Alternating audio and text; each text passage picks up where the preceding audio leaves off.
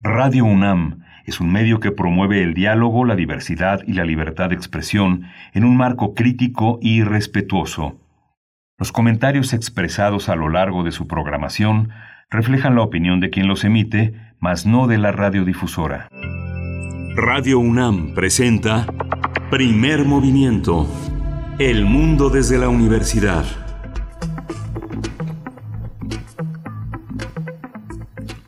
Hola, buenos días. Hoy es primero de julio. Ya empezamos a transitar hacia la segunda mitad de este 2020 que se ha alargado pues muchísimo en este en este encierro provechoso para pensar, para estar cerca de quienes queremos y estar protegidos de la pandemia que ha acosado al planeta en estos últimos meses, en este último, en este último tramo de, de, 2020, el primer tramo de 2020. Son las 7.05 de la mañana y estamos transmitiendo aquí en Radio UNAM, primer movimiento. Del otro lado de la línea está también desde su desde su casa, Berenice Camacho, transmitiendo. Buenos días, Berenice. Señor Kemain, ¿cómo te encuentras? Muy buenos días, así es, aquí estoy desde casa, con mucho gusto de iniciar nuestra emisión del día de hoy, la primera de julio. Pues sí, ya llegamos y alcanzamos de esta manera y en estas condiciones en la mitad del año, pero bueno, aquí estamos también. Con, con mucho gusto de acompañarles, acompañarles a través del 96.1 de FM, del 860 de AM y también saludar a la radio Universidad de Chihuahua porque pues llegamos hasta allá, hasta Chihuahua, a través de tres frecuencias que alojan a su vez a la radio Universidad durante este horario, el 105.3, el 106.9 y el 105.7, pues es muy temprano por allá, son las 6 de la mañana allá en Chihuahua, 6 de la mañana con seis, con seis minutos de la mañana precisamente. Aquí en la hora del centro son las siete con seis. Y pues vamos a tener un programa interesante. Vamos a arrancar platicando del Festival Macabro. Sabemos que por aquí en nuestra audiencia seguramente hay muchos seguidores de este género del horror en el cine. Pues bueno, ¿qué espera para el Festival Macabro en estos momentos? Eh, complejos. Vamos a revisarlo, vamos a ver cómo transitan estas eh, opciones, estas opciones ahora de manera digital. Seguramente el cine tendrá muchas más posibilidades, pero bueno, cada una de las eh, artes se la ha arreglado para poder eh, continuar de alguna manera, de alguna manera en este tránsito, en este tránsito de pandemia. Y pues bueno, vamos a conversarlo con Edna Campos. Ella es fundadora y directora general de Macabro, así es que ya llega Macabro poco a poco. Nos falta todavía un poquito, pero hay que irle dando eh, apertura y, un poco de cancha a esta discusión. Sí, y hoy tenemos también miércoles es de fonografías de bolsillo y tenemos la historia de la cucaracha, que es el tema que Pavel Granados nos ofrece esta mañana. Pavel Granados es, escritor y también dirige la Fonoteca Nacional. Por supuesto, y hacia nuestra segunda hora en la nota nacional vamos a hablar de la próxima reunión entre dos mandatarios, el de nuestro país y el de los Estados Unidos, Andrés Manuel López Obrador y Donald Trump, una próxima reunión agendada, pues vamos a conversar qué significa, de qué se trata, qué se tiene que dirimir ahí, pues de puerta eh, ya al TEMEC a este acuerdo comercial de América del Norte. Vamos a conversar con María del Rocío Méndez. Ella es licenciada en Relaciones Internacionales, académica de la FES Aragón, especialista en comercio internacional y negocios internacionales. Sí, también en la parte internacional tenemos ya la segunda vuelta de las elecciones en Francia. Es un tema para Luis Guacuja, quien es responsable del programa de estudios sobre la Unión Europea del posgrado de la UNAM y quien ha reflexionado en primer movimiento sobre esta historia reciente de Europa que se define en mucho por las elecciones políticas. La segunda vuelta de las elecciones en Francia, bueno, se empiezan a cumplir ciertos plazos. Hace poco recuerdo, bueno, hablábamos de este momento, de ese momento en el que era imposible prácticamente realizar esta segunda vuelta. Empezamos a acercarnos a ciertos plazos y eh, pues las estrategias de contención, las estrategias sanitarias, pues se vuelven un foco relevante para poder llevar a cabo los procesos públicos en cada uno de los países. Después tendremos en nuestra tercera hora, como siempre, la poesía necesaria. Hoy es Miguel Ángel Quemain quien tiene eh, pues el gusto de poder compartirla para esta mañana de miércoles. Sí, tenemos una mesa hoy pues muy compleja, muy rica, pero además es una mesa con dos eh, figuras muy relevantes. El tema es la violencia en México y la seguridad, un tema que hemos venido tocando siempre en primer movimiento y hoy lo vamos a tocar con el doctor Raúl Benítez Manaut. Él es investigador del CISAN en la UNAM y con Osvaldo Zavala, él es un investigador en la Universidad de Nueva York, es periodista y es un analista eh, muy importante en, medios y de la realidad política, ha estado muy presente en muchos espacios. Osvaldo escribió Los cárteles no existen, un libro, un libro que ha sido como una, una enorme guía discursiva para las narrativas de estos tiempos. Por supuesto, y bueno, vamos a cerrar el día de hoy, el día de hoy miércoles, con química. Como cada miércoles estaremos con el doctor Plinio Sosa, él es químico, académico, divulgador eh, de, la, de, esta ciencia, de la química, profesor de, de, esta universidad. Vamos a conversar con él acerca del hafnio o el hacedor de chispas. Hacedor de chispas. Necesitamos muchos hacedores de chispas últimamente, un poco, un poco de luz. Pues bueno, esto en la en la sección Química para Todos a 150 años de la tabla periódica con el doctor Plinio Sosa. Y pues bueno, este es nuestro menú del día, lo que las conversaciones que estarán transitando por estas frecuencias durante las siguientes tres horas. Si ustedes nos permiten, pues estaremos juntos durante ese tiempo también, bueno, invitarles a que nos escriban en redes sociales, que nos hablen de esto y de muchas cosas más, lo que nos quieran compartir, que nos den los buenos días. Ayer nos decían desde dónde nos escuchan. Bueno, pues es siempre muy interesante saber desde qué lugares y hasta qué puntos podemos llegar a ser comunidad con ustedes. Arroba P Movimiento en Twitter, Primer Movimiento UNAM en Facebook. Esas son las coordenadas eh, digitales para poder comunicarnos. Vamos a ir con el corte informativo cómo amanecemos esta mañana en temas de COVID, tanto a nivel nacional, internacional y las propuestas de la UNAM. COVID-19. Ante la pandemia, sigamos informados. Radio UNAM. La Secretaría de Salud informó que el número de decesos por la enfermedad de la COVID-19 aumentó a 27.769. De acuerdo con el informe técnico ofrecido ayer por las autoridades sanitarias, los casos confirmados acumulados se incrementaron a 226.089 y el de sospechosos a 72.041. El presidente Andrés Manuel López Obrador aseguró ayer que su gobierno ha enfrentado de manera correcta la pandemia de COVID-19. En su conferencia matutina, el mandatario dijo que a pesar de las complicaciones, la ocupación hospitalaria por contagios nunca fue ni será rebasada. El presidente López Obrador pidió a la ciudadanía mantener las medidas preventivas contra el SARS-CoV-2. Información internacional. Los países de la Unión Europea aprobaron el día de ayer la reapertura de sus fronteras y a partir de hoy, a partir de hoy miércoles, a los turistas eh, de 15 países. En 15 países sucedió esto. La lista será revisada cada dos semanas. La primera incluye a países distintos, países distintos como Argelia, Australia, Canadá, Georgia, Japón, Montenegro, Marruecos, Nueva Zelanda, Ruanda, Serbia, Corea del Sur, Tailandia, Túnez y Uruguay, así como China, bajo criterios de reciprocidad. Eso es muy importante. Sí. En Estados Unidos, el doctor Anthony Fauci, asesor médico de la Casa Blanca, advirtió que ese país podría llegar a tener 100.000 casos nuevos de coronavirus diarios si no se toman medidas contra la propagación de la pandemia. Fauci reconoció que actualmente registran 40.000 nuevos casos diarios. Estados Unidos es el país eh, más afectado del mundo por la pandemia de COVID-19, con 126.000 fallecimientos. Y la Organización Panamericana de la Salud, la OPS, sus siglas, advirtió que si persisten las condiciones actuales, los países de Latinoamérica y el Caribe podrían registrar más de 400.000 decesos por COVID-19 para el primero de octubre. Carissa Etienne, directora de la OPS, Organización Panamericana de la Salud, precisó que se espera que los países de la región tengan más de 348 mil muertes en los próximos tres meses, pero aclaró que estas, predicciones pueden cambiar si los gobiernos toman las decisiones correctas e implementan medidas estrictas de salud pública. En la información relacionada con la UNAM, Aide Monserrat Ortiz Rodríguez se convirtió en la primera científica forense egresada de la UNAM en titularse vía remota. La universitaria defendió su tesis Identificación humana por medio de variación craneofacial, suturas craneales y senos frontales. Este es el tema de su tesis. Así es, pues tras rendir protesta como licenciada y obtener mención honorífica, Aide Montserrat agradeció el apoyo de su asesor para elegir los patrones de variación craneofacial que utilizó.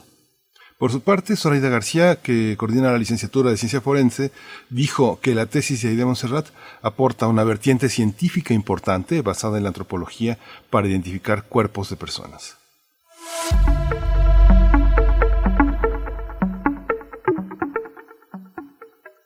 Y pasamos a las recomendaciones culturales de esta mañana de miércoles, al menos en el centro del país, una mañana nublada para quedarnos en casa. Este miércoles continúa el foro Problemáticas que afectan a los trabajadores de la cultura, organizado por Cultura UNAM a través de la Cátedra Internacional Inés Amor en Gestión Cultural. El tema del panel de hoy es pauperización de las condiciones sociales del quehacer cultural y va a tener la participación de Abril Arzaga, Luis Amara, Sol Enaro y Boris Schoeman. La transmisión en vivo se realizará hoy a las 11 de la mañana a través del canal de YouTube de la Cátedra Internacional Inés Amor en Gestión Cultural. Vamos a poner en redes el vínculo que nos enlaza a esta cátedra. Por supuesto, pues bueno, ahí las recomendaciones culturales y la información, el corte informativo de esta mañana. Vamos a ir con música, Miguel Ángel, son las 7 con 15 minutos. Sí, vamos a escuchar a Led Zeppelin y la canción es How Many More Times.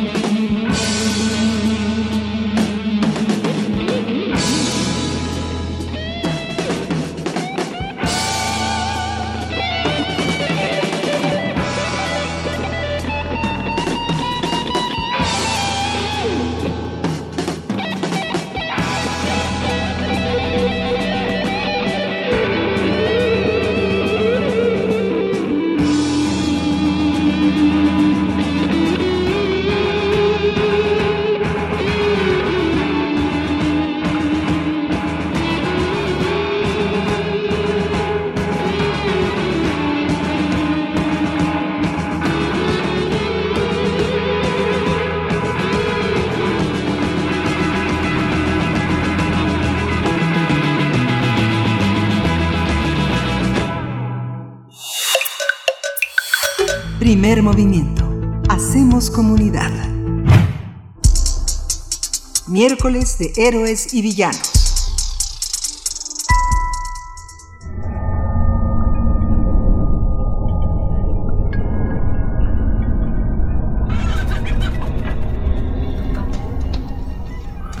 Del 25 al 30 de agosto se realizará el Festival Internacional de Cine de Horror Macabro 2020. En esta ocasión, esta muestra de cine de terror independiente será en línea y de forma gratuita a través de diferentes plataformas. Si bien las medidas sanitarias por la pandemia impiden la reapertura de salas de cine, las actividades de este festival no se detendrán para ofrecer una selección de películas destacadas de horror y rendir homenaje a los directores, directoras más influyentes de este género cinematográfico. En esta edición del festival también ofrecerá diversas actividades a través de su página oficial, en redes sociales como Facebook y en su canal de YouTube. Cabe decir que también habrá una programación especial por Radio UNAM y Canal 22. Otro espacio que tiene el objetivo de impulsar a los creadores de cine de horror es el Macabro Lab, un laboratorio que ofrecerá charlas con cineastas internacionales. En los próximos días se dará a conocer la programación del Festival Internacional de Cine de Horror Macabro 2020. Vamos a conversar sobre el Festival Internacional de Cine de Horror de la Ciudad de México y está con nosotros Edna Campos, ahora a distancia. Ella es licenciada en Periodismo y Comunicación por la UNAM, es diplomada en Cine, Literatura e Historia, es promotora y gestora cultural que se ha especializado en el campo de la producción y la promoción del cine y pues es fundadora y directora general de Macabro, Festival Internacional de Cine de Horror de la Ciudad de México. Bienvenida Edna, qué bueno estar otra vez juntos aunque a distancia. Hola, ¿cómo están? Me da muchísimo gusto saludarlos, eh, ahora a distancia, como bien dicen, pero bueno, siempre, siempre un placer charlar con ustedes. Muchas gracias a ti, Edna Campos. Pues bueno, ahora el horror nos, nos alcanzó y alcanzó la realidad y estamos todos tratando de sortear desde los distintos eh, trincheras no me gusta utilizar el, lenguaje eh, bélico, pero bueno, desde donde nos toca observar y vivir esta pandemia, pues eh, lo que podamos hacer y emprender, y Macabro tiene eh, pues una audiencia y un compromiso muy importante que realizar año con año.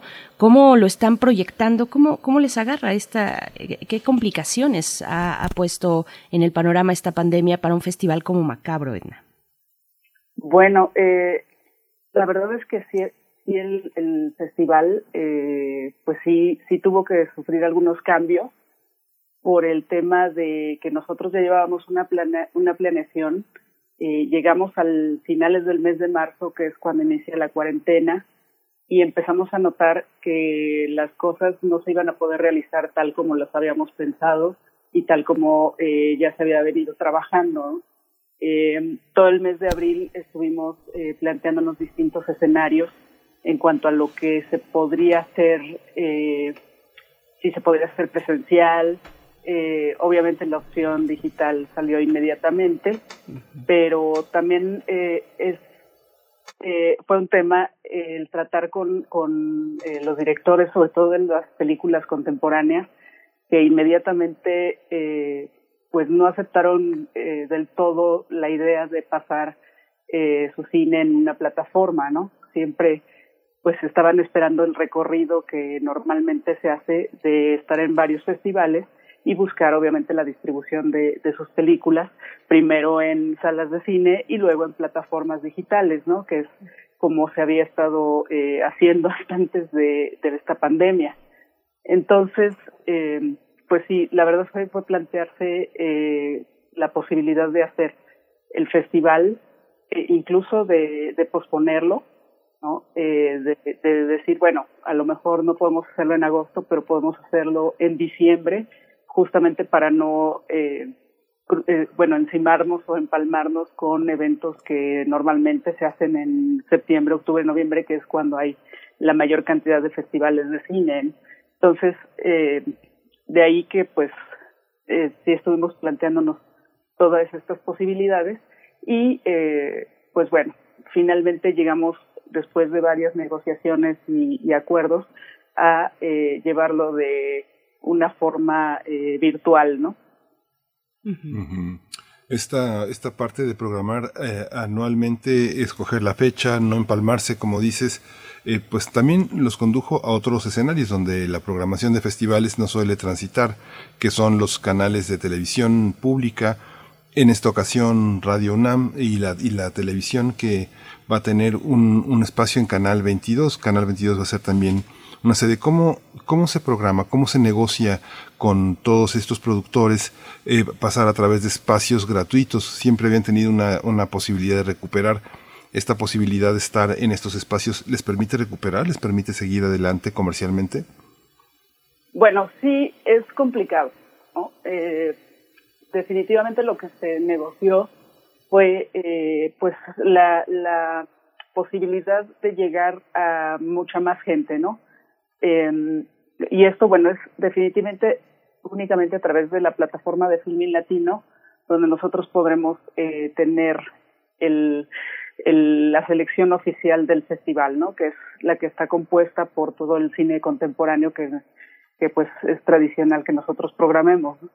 Entonces, de ahí que, bueno, que se pueda tener ciertos límites, que son los que ellos, eh, con los que ellos se acuerdan, desde una eh, cantidad determinada de eh, visionados en, de las películas hasta el poder eh, tener este, eh, digamos, este bloqueo eh, territorial que nada más permite que se vea en el país y eh, el que puedan, el que, el que haya sido de alguna manera una especie de trato de difusión más que más que en sí de un intercambio comercial eh, para que bueno que, las películas tengan eh, lo que les ofrecen la mayoría de los festivales que es una eh, plataforma de difusión y de promoción de, de su película no entonces de ahí que bueno varios eh, decidieron que sí iban a pasar las películas eh, de esta forma y bueno, a través de lo que son eh, los medios eh, como Canal 22, como Radio UNAM,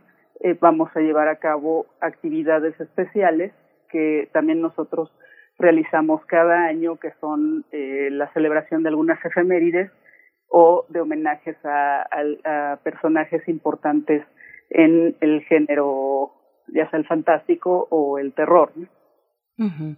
Edna, ¿en qué, ¿en qué consiste también? Bueno, todavía falta, falta bastante, bueno, más de un mes para que este festival se pueda realizar ahora en esta versión, en una versión digital, con estos apoyos que ya nos comentas, a través de redes sociales como Facebook o el canal de YouTube también del festival.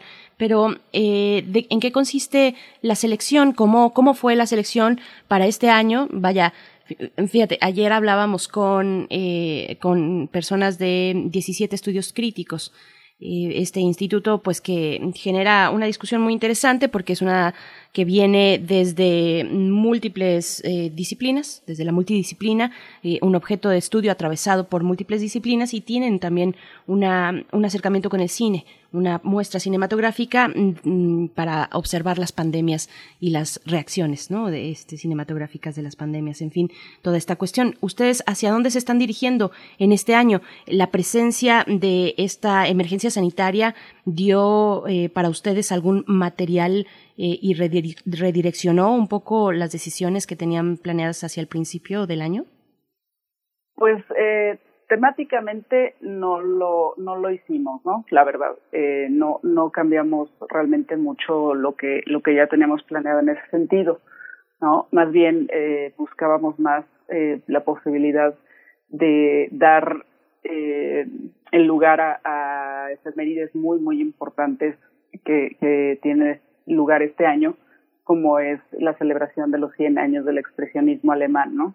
Que, que pues bueno, este año se cumplen o se cumplieron ya 100 años de eh, que se pidió por primera vez el gabinete del doctor Caligari sí.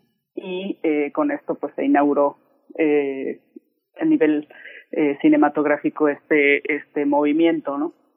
Y bueno, como es un movimiento del cual el, eh, pues prácticamente viene toda la estética del terror, de, del cine del cine de terror, pues sí nos parecía muy muy importante no dejar eh, fuera de nuestra celebración de nuestro festival el hacer un homenaje a, a, este movimiento, ¿no? Entonces, y de alguna manera, bueno, pues eh, el expresionismo viene justamente de todo este, de, de la depresión que se vivió en Alemania en, en hace un siglo, y creo que no estamos tan lejanos de eso, desafortunadamente, ¿no? Edna, esta, eh, fíjate que bueno, ayer concluyó un festival que se llama Anti, un festival de teatro que se hizo a la distancia y las y una de las prerrogativas eh, de este festival fue que los grupos se dieron cuenta que había gente que siempre estaba con ellos.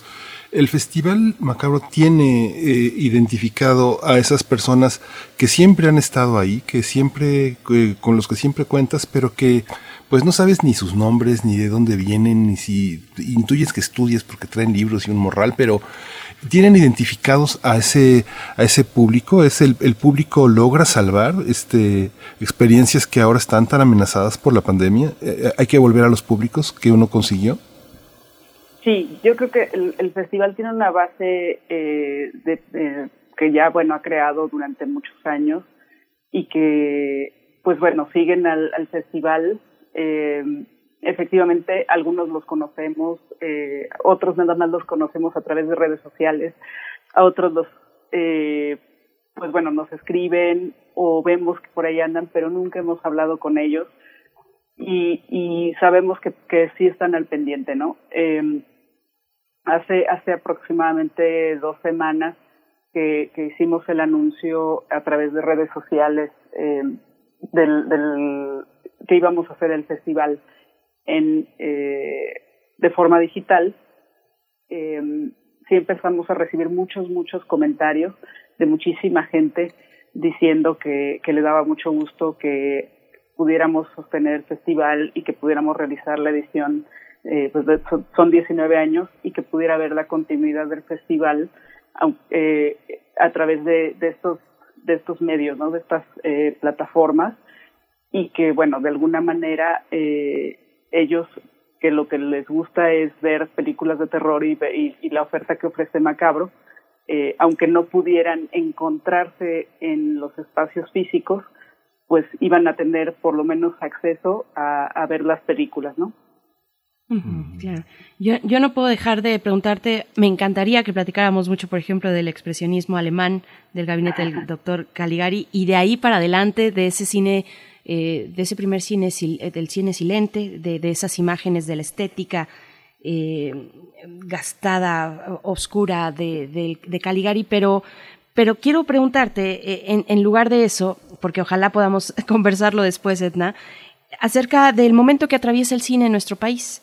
Eh, el momento que atraviesa el cine, eh, la producción cinematográfica, la creación cinematográfica, pues con estas medidas. Es imposible eh, hablar con una persona como tú y no preguntarte por esta tentativa, esta, tensión fuerte que, que, se tuvo hace un par de semanas por la extinción en aquel momento, pues ya se llegó a acuerdos, pero la extinción en aquel momento de fideicomisos tan importantes como el Fidecine.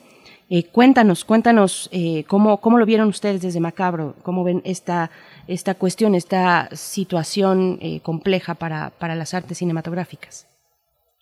Bueno, eh, la verdad es que eh, bueno el, el, cine el cine de terror no ha sido muy muy tomado en cuenta eh, para ganar estos fideicomisos. Sí hay películas que se han hecho con ellos, ¿no? Pero la verdad es que no es la, la mayoría del cine que se produce eh, de terror, que se produce en México, es completamente independiente, ¿no? Incluso de estos fideicomisos, ¿no? Entonces, creo que el, de alguna manera el que se replantee, eh, nosotros pues sí nos gustaría muchísimo que se empezara también a abrir un poco más eh, a todos los géneros, ¿no? no nada más a, bueno, no sé, en, el caso de, ha, recibido, en el caso de cine, la comedia ha, sido muy beneficiada porque, bueno, eh, ha sido bastante exitosa a nivel taquilla, ¿no? Y eh, por otro lado, bueno, el Poprocine, que pues estaba mucho más enfocado en el cine, eh, pues más, eh, digamos, más artístico, ¿no? Entonces, esperamos que con este nuevo planteamiento que ahora ya a través del Cine nada más, eh, se tome un poco más en cuenta el trabajo que se está haciendo alrededor del, del género y que eh, sean apoyados muchos más eh, cineastas eh, que están haciendo el género de terror, ¿no? Y, bueno, o sea, definitivamente ya saliéndonos un poco de, de lo que es el género, sí es importante que se mantenga porque de alguna manera hay muchísima gente que está trabajando a partir de, de estos fondos, ¿no? Y que si desaparecieran, eh, quedaría completamente pues en el aire la producción cinematográfica en México y los empleos de muchísima gente, ¿no?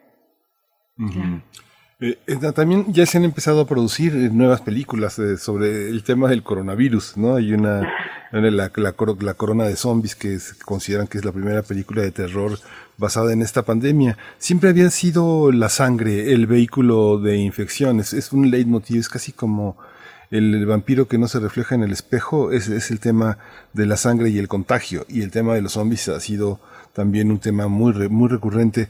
¿Cómo, cómo vaticinas, cómo, cómo viene la, imaginación de los cineastas dedicados al terror, que son muchísimos, ya clásicos, muchos de ellos entre nosotros vivos y jóvenes? ¿Cómo, cómo se avecina esto? ¿Viste ya Corona de Zombies? No, no la he visto, eh, pero sé que por ahí hay otra que se llama Antología de la Pandemia y que incluso ya se estrenó en eh, un festival eh, de cine fantástico en Estados Unidos, que es el Festival de Cine de Chattanooga. Y, Edna, eh, sí, sobre todo eh, eh, esta, esta, película, por ejemplo, que es la que es la que, que yo conozco, es una película que está conformada por varios segmentos y principalmente lo que exploran es justamente el encierro, ¿no? Todo lo que se genera, los temores, todo el, el, hecho de, no poder salir, el hecho de tener un eh, enemigo invisible que está allá afuera y que te puede atacar de la de maneras inimaginables, ¿no? Y bueno, preguntarte, además de estas dos referencias, eh, Antología de la Pandemia, yo no la he visto, La Corona de Zombies también. ¿Cómo ves eh, pues las propuestas cinematográficas un poco más en, en, en, una mirada general eh, a partir o inspiradas por esta pandemia? ¿Cómo, ¿Cómo lo estás viendo? ¿Hay propuestas interesantes? ¿Se asoman cosas interesantes? Digo, van muy pocos meses, prácticamente eh, unos, ¿qué? Seis meses, pues sí, precisamente seis meses desde que se da esta noticia allá en China, pero ¿cómo, cómo ha estado esta producción cinematográfica en torno a esta pandemia?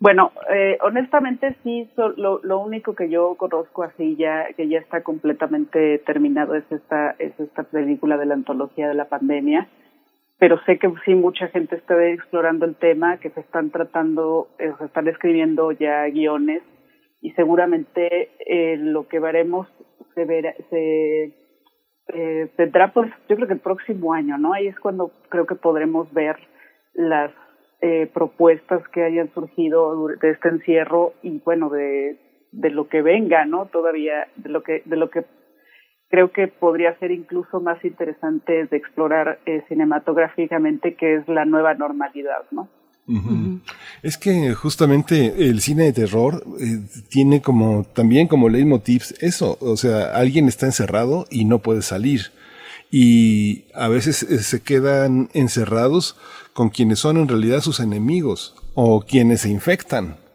Y también el exterior eh, representa una amenaza y el interior una fortaleza. Digamos que son temas que no pensamos que iban a ser expuestos, iban a eh, encajar tan, tan bien en la actualidad contemporánea, pensando en que son propuestas muy radicales, ¿no? Estás encerrado con el enemigo y el enemigo te contagia y es de vida o muerte.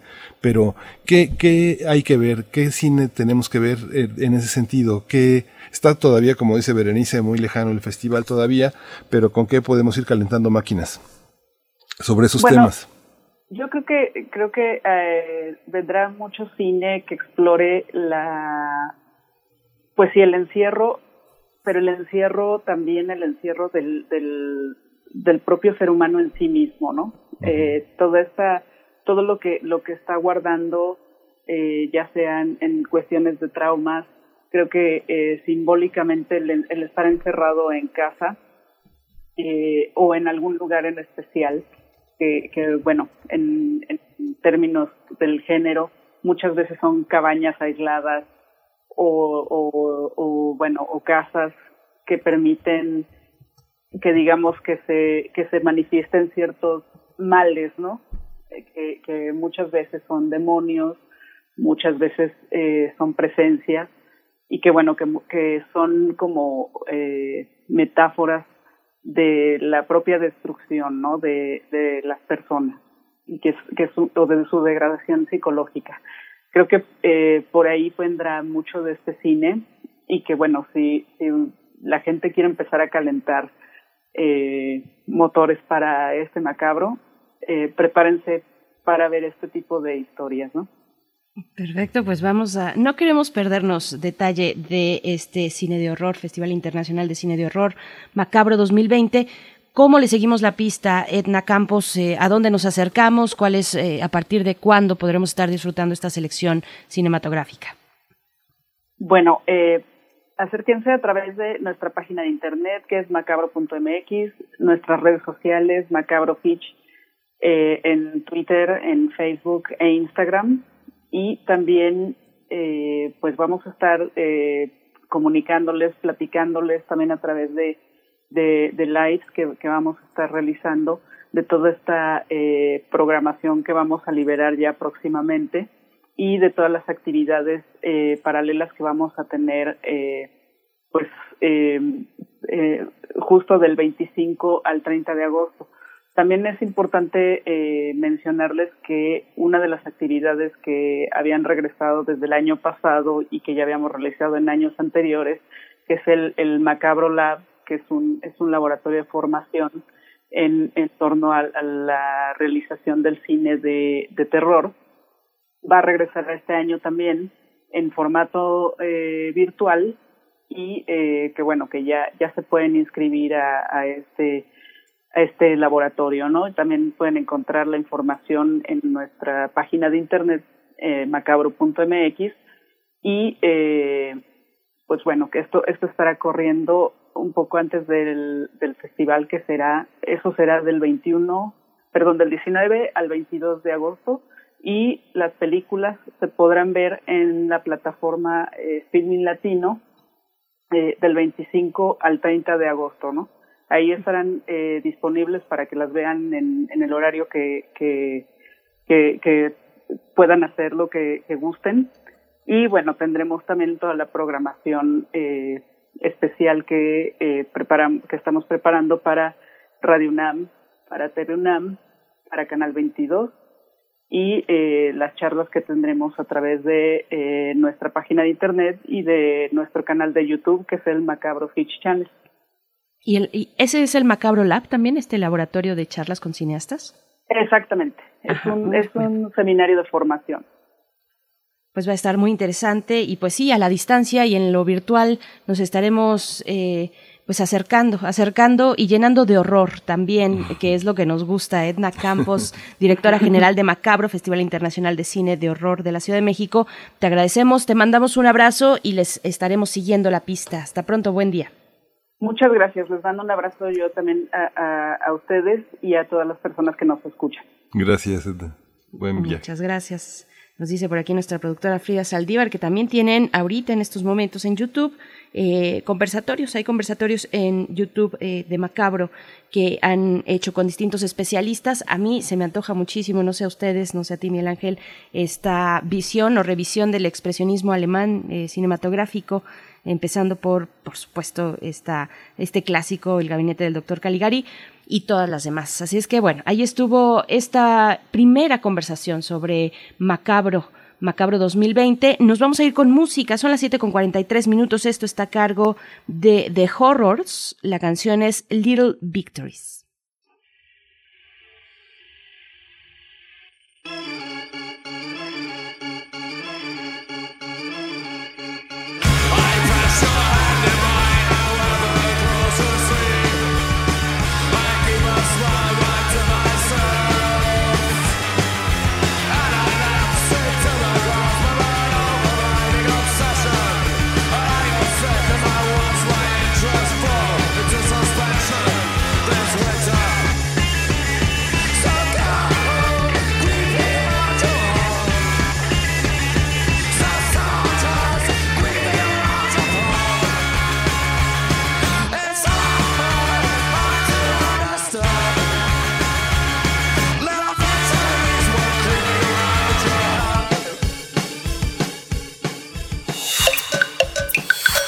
Primer movimiento.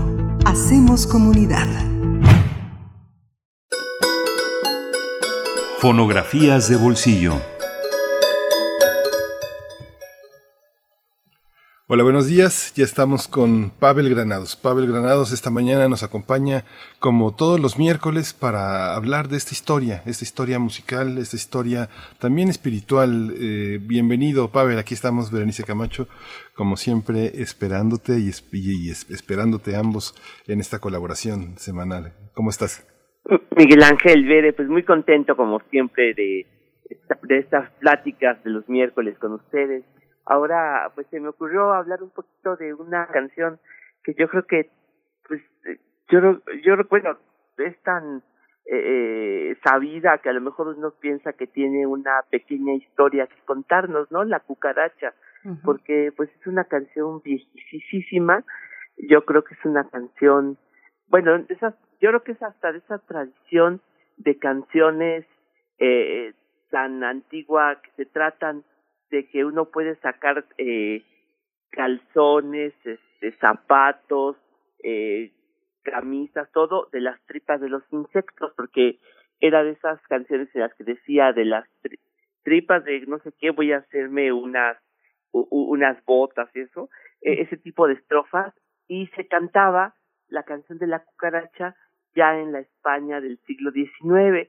pero creo que tiene algo que decirnos de, tiene su pequeña historia ocurrida hace más o menos un poco más de 100 años, porque aunque ya se cantaba la cucaracha en tiempos del porfiriato y se le iban poniendo estrofas de acuerdo a, las, a los tiempos, en la época de don Porfirio se le hacían algunas estrofas favoreciéndolo, por ejemplo, la verdad es que la cucaracha tal como la conocemos, que te falta marihuana para caminar, es una canción que se dio aquí en México hacia 1914, en los últimos días de 1914 y los primeros días de 1915, cuando se encontraron aquí en la Ciudad de México los villistas y los zapatistas, que como ustedes saben se dieron, antes de llegar aquí a la Ciudad de México, se dieron cita en el sur, eh, por Xochimilco,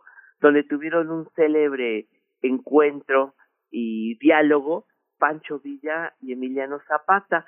Zapata, que de quien se cuenta que tenía una voz muy dulce y muy melodiosa, que seducía y encantaba cuando hablaba, y Pancho Villa, de quien se dice que al contrario tenía una voz muy profunda y muy fuerte, y que ese al contrario más bien eh, espantaba cuando hablaba, se encontraron y hablaron de sus mutuos proyectos y del futuro entre entre ambos, por suerte, se transcribió, alguien estuvo presente en, entre el encuentro de Zapata y Villa y se pudo transcribir. Una cosa curiosa es que ya finalmente fueron hasta el centro de la ciudad y Villa preguntó a una, iba venía la división del norte, no sé si esto lo saben Miguel Ángel Vere, que le preguntaron a un arrero, eh, Pancho Villa, cómo se llegaba al Zócalo y el arriero les dijo que era muy fácil, ustedes tienen que seguir por este camino, largo, largo, largo, es muy largo, pero ustedes lo siguen derecho, derecho, derecho, y los va a conducir a este camino, si lo siguen derecho, conduce hasta el acueducto. Y llegando al acueducto, ustedes toman a la derecha sobre el acueducto y el acueducto los va a llevar directamente al Zócalo. Se vinieron caminando y efectivamente eh, llegaron al acueducto. Ese mm, camino, ese tránsito quedó memorablemente eh, pues llamado como División del Norte. La avenida División del Norte conduce desde Xochimilco hasta la calle de Tamaulipas de la, en la colonia Condesa, donde terminaba el acueducto que llegaba desde prácticamente el centro, pues bueno, la avenida Chapultepec es parte, nos queda parte de ese acueducto, ¿no? Entonces, ese es el lugar por el que entró la división del norte al centro de la ciudad. En esos días había mucho eh, desabasto y pues realmente los días en que entraron los zapatistas, los villistas, la gente rica acudía a los lugares donde comía la gente pobre. Entonces, esta crónica fue reseñada por la canción de la cucaracha. La cucaracha se quedó en tal pobreza que no tenía ni para comprar marihuana. La marihuana era la droga más barata, la droga de los soldados, la droga de la gente pobre, era la que se decía que se fumaba. Entonces, entonces el hecho de que no tuviera ni para marihuana, quiere decir que ya andaba en las últimas de dinero. El, ya se usaba la expresión, estamos muy brujas, y las estrofas de la cucaracha eh, se cantaban entonces. Por suerte fue un cronista teatral, uno de nuestros grandes, grandes cronistas teatrales que fue don Armando de María de Campos, quien nos dejó algunas de las estrofas de la cucaracha de entonces. Bueno, la cucaracha llegó a la Ciudad de México con los villistas. Es que un reportero, un periodista de Campeche escuchó la cucaracha, eh, era una canción que se escuchaba, les decía que ya se escuchaba desde el porfiriato, desde, desde España, y llegó, se fue a, fue al norte, estuvo un tiempecito en, en, el norte, se llamaba, se llamaba Rafael Sánchez Cobar, era un era un periodista de Campeche, se fue a vivir a Nuevo León, y allí en un burdel en mayo de 1914, él dice que tocó la canción en un piano destartalado y que lo oyeron los villistas de la División del Norte y le dijeron, oiga señor, ¿cómo se llama esa canción? La cucaracha. Y a partir de ahí se convirtió en las canciones favoritas de los villistas, naturalmente también de los zapatistas, pero llegó por el norte. Entonces, ya en la Ciudad de México, diciembre de 1914, enero de 1915, se cantaban estrofas de la, de la cucaracha, es decir, dos estrofas de la cucaracha para que vean ustedes cómo se cantaba. Todo se ha puesto muy caro con esta revolución. Venden la leche por onzas y por gramos del carbón. Hasta las bellas catrinas de esas de chongo postizo las vemos llevar la masa formadas como chorizo. Otra estrofa dice, señores, la cucaracha ya no puede ir a misa porque ya vendió las enaguas, el rebozo y la camisa. La manta la dan muy cara todititos los usureros, los rebozos, los zapatos, vestidos y los sombreros. Y por último, otra de las que menciona Armando de María, Campas, ah, María, María Campos, dice, se han visto unos catrencitos de bastón, levite y piocha, que se van hasta Tepito a comer pura escamucha. Si son todas las rotitas de estas muy bien perfumadas, hoy le meten muy del duro a las gordas enchiladas. Y la estrofa decía, la cucaracha, la cucaracha ya no puede parrandear porque no tiene para las gordas, menos para vacilar, independientemente de que también ya no tiene, eh, ya eh, la cucaracha, la cucaracha ya no puede caminar, porque le falta marihuana que fumar. Son las estrofas de ese momento. Pues yo pienso que estuvo a punto de ser la cucaracha una, eh, una especie de cronista de cómo fue la Ciudad de México en esos días de carestía de 1900, fines de 1914 y de principios de 1915. Este, bueno, ¿Qué te parece? una versión de la Ajá, escuchemos. Que es de 1900, está, es las primeritas, está grabada en los años 20. Perfecto. Escuchamos entonces, querido Pavel, y volvemos contigo. Vamos a escuchar La Cucaracha, esta selección que nos compartes esta mañana. Vamos a escuchar. Pues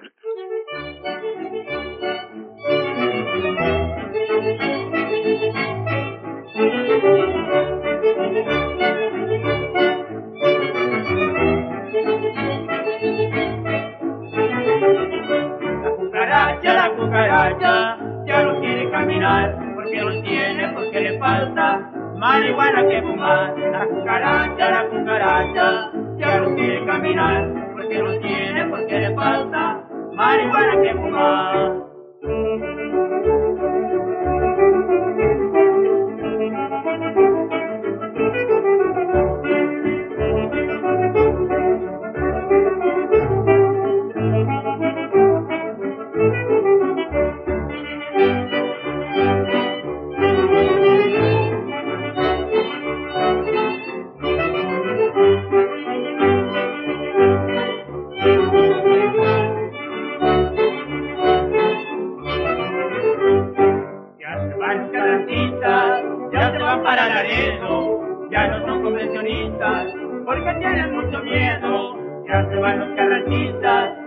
Van para Laredo.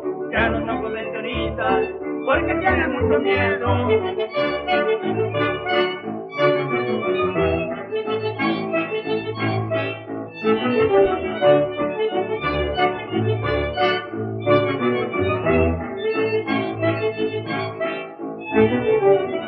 La cucaracha, la cucaracha, ya no quiere caminar, porque le tiene, porque le falta marihuana que fumar. Cucaracha, la cucaracha, ya no quiere caminar, porque no tiene, porque le falta marihuana que fumar.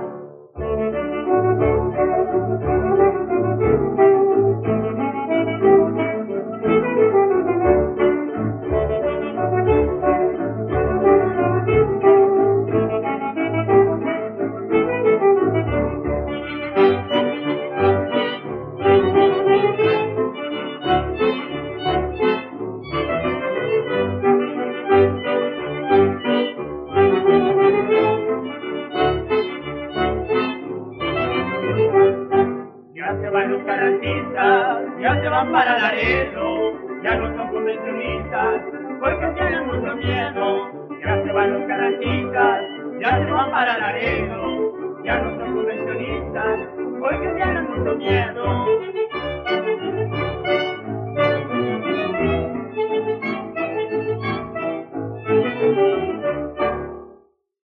Bien, pues estamos aquí después de escuchar esta versión de 1920 que nos propones esta mañana. Ujú. 28 debe ser. Y Está grabada 20, en la frontera norte, la orquesta Bluebeard. Y esto tiene estrofas, ya viste ahí, más bien ¿no? Por supuesto, que tienen esa, esa capacidad, esos alcances, algunas canciones populares, eh, de, de tener una historia o una historicidad, un recorrido histórico, pues, ¿no? Que, que tiene también plasticidad, pues se adapta a las épocas, se llena de contenidos, se vuelve a vaciar y después otros contenidos. Eso es muy interesante, este tipo de canciones. Claro, por ejemplo, o, qué bueno que lo dices, Oscar Chávez hizo su propia Exacto. cucaracha y yo creo que estas canciones populares se llenan de esos nuevos contenidos, ¿no? Son capaces de vivir siempre por esta razón. Sí. Así es.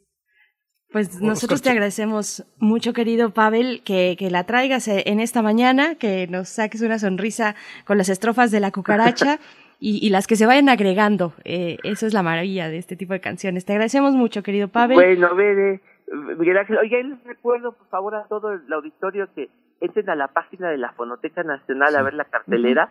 Toda nuestra cartelera está en línea, entonces ahorita estamos haciendo y se quedan ahí en esta página de tal manera que la semana pasada que le hicimos homenaje a Dave Brube, ahí Ah. está en la Fonoteca Nacional para que lo puedan escuchar. Órale, qué padre, qué interesante. Es difícil encontrar a Brubeck, este, tan- digamos, tan, tan, tan fácil como ahora con la fonoteca. Vi, vi sí, vi la, la, la liga, es fascinante. Brubeck, sí, imprescindible, ¿no? Sí, ahí, por ejemplo, estrenamos un podcast de El Tronos Quartet, su concierto del Cervantino, lo produ- produjimos de nuevo, y Mm. ahí está su concierto, tocan a Jimmy Hendrix, por ejemplo, está realmente Sí. muy bonito este concierto, para que también lo puedan escuchar. Gracias, Pavel. Pues Gracias, muchas a gracias. ustedes, Bere, Miguel Ángel, nos vemos la semana que entra. Hasta la próxima. Pues ya nos despedimos de la radio universitaria de Chihuahua. Nos escuchamos mañana en estas tres grandes ciudades, tres hermosas ciudades y poderosas intelectual y universitariamente, que es Cuauhtémoc, Ciudad Juárez, Chihuahua. Nos escuchamos mañana de 6 a 7 y de 7 a 8 aquí en Primer Movimiento. Vamos al corte y volvemos. Síguenos en redes sociales. Encuéntranos en Facebook como Primer Movimiento y en Twitter como arroba PMovimiento. Hagamos comunidad.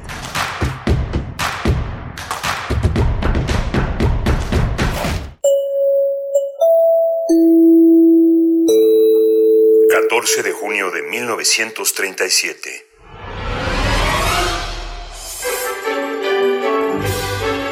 83 años de ser la voz de la Universidad Nacional Autónoma de México, de estudiantes y académicos, de difundir el conocimiento, la cultura, la ciencia y el arte. 83 años de retratar el acontecer de México y el mundo, de reflexión y análisis. A pesar de las vicisitudes, 83 años de estar con ustedes. Radio UNAM, 83 años de experiencia sonora.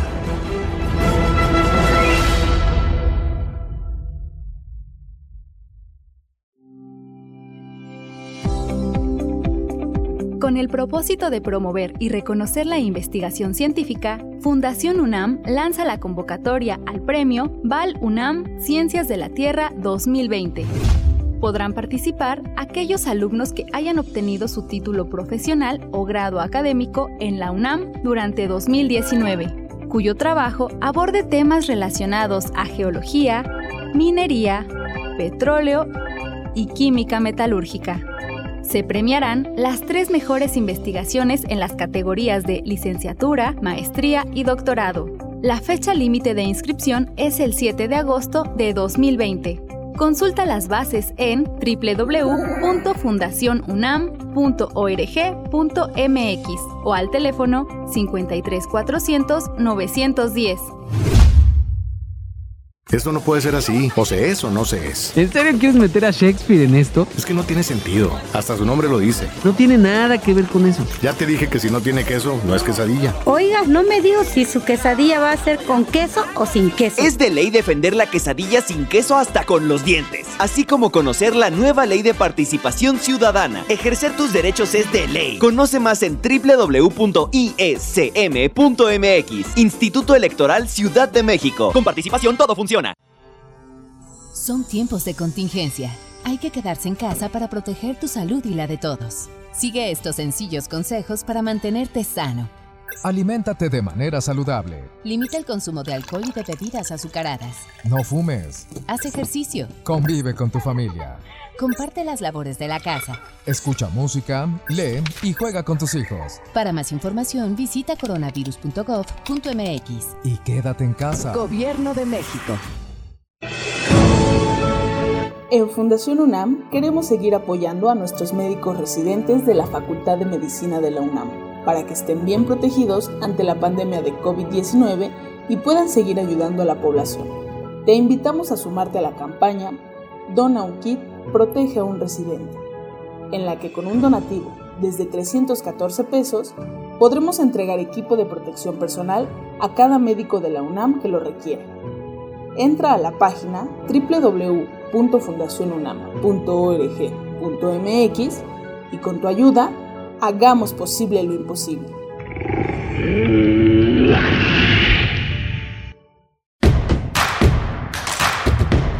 Encuentra la música de primer movimiento día a día en el Spotify de Radio UNAM y agréganos a tus favoritos.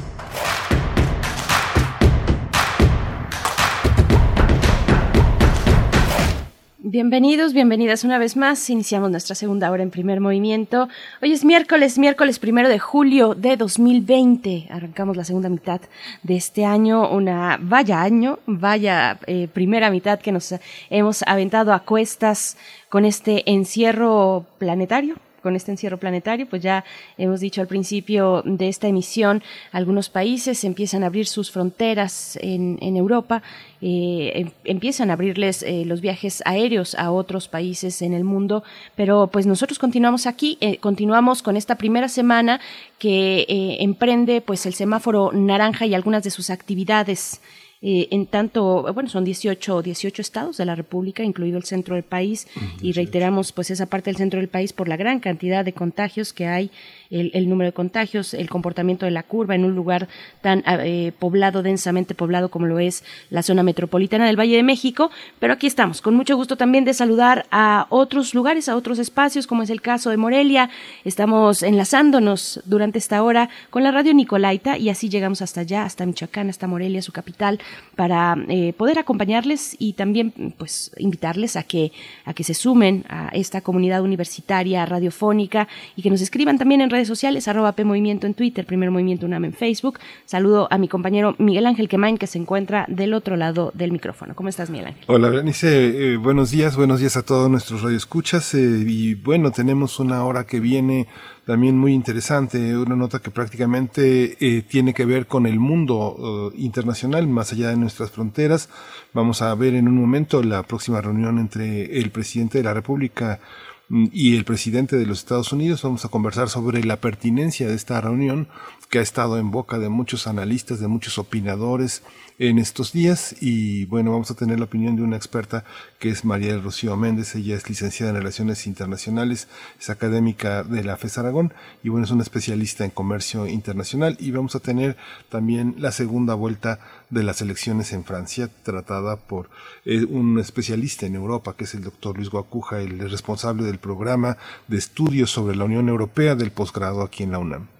Por supuesto, esto para la hora que ya corre, eh, 8 con 4 minutos de la mañana. Y pues saludamos a, aquellos, aquellas que se suman en redes sociales, que nos comparten sus comentarios. Siempre, de verdad, eh, es un placer poder leerles. Está por aquí Gabriel del Corral, que nos dice muy enriquecedor escuchar a Pavel. Siempre aprendo algo nuevo. ¿En dónde se consiguen esas versiones de la cucaracha? Bueno, pues no sé si el mismo Pavel lo mencionó no, no estoy tan segura, pero, pero vamos a ver dónde se consiguen, porque sí, eh, sería muy interesante eh, hacer una, pues, una reunión de estos, de estas distintas estrofas que, que se han ido adicionando a lo largo de las épocas con esta canción, esta canción popular del siglo XIX, una canción del siglo XIX, pues bueno, Ahí están. Eh, también saludamos a Miguel Ángel Gemirán, David, David García está por aquí, Refrancito también nos da los buenos días de miércoles de fonografías de bolsillo, muy atento, dice, eh, a conocer sobre la cucaracha y que recuerdo que una vez eh, explicó su historia Oscar Chávez precisamente, bueno, lo que ya estaban comentando ustedes, Miguel Ángel, antes de cantarla en el centro de Tlalpan. Bueno, pues Ahí está. Alfonso de Alba también nos saluda. Mayre Elizondo. Todos ustedes, gracias. Esther Chivis está por aquí también. Eh, gracias, gracias a todos. Eh, Warren Rooster, Arturo Ramírez, a todos los que nos escriben. Pues nos vamos a ir con nuestra nota nacional, la próxima reunión entre Andrés Manuel López Obrador y Donald Trump. Vamos. Primer movimiento. Hacemos comunidad. Nota nacional.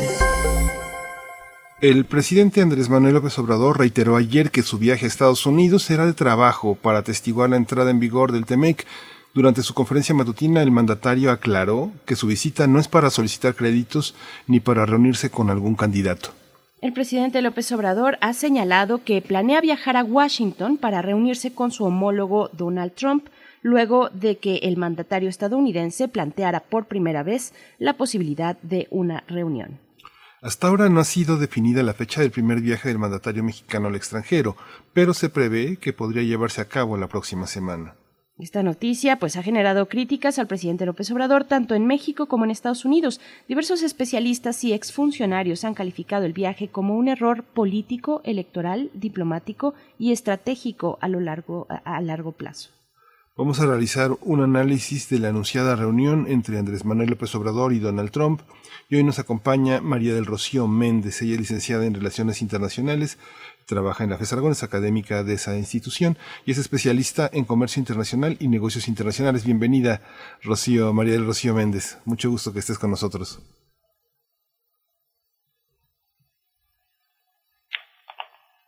Yo no estoy escuchando. Sí. María del Rocío. Hola, buenos días. Hola, buenos días, María del Rocío. Bienvenida, muchas gracias por estar aquí.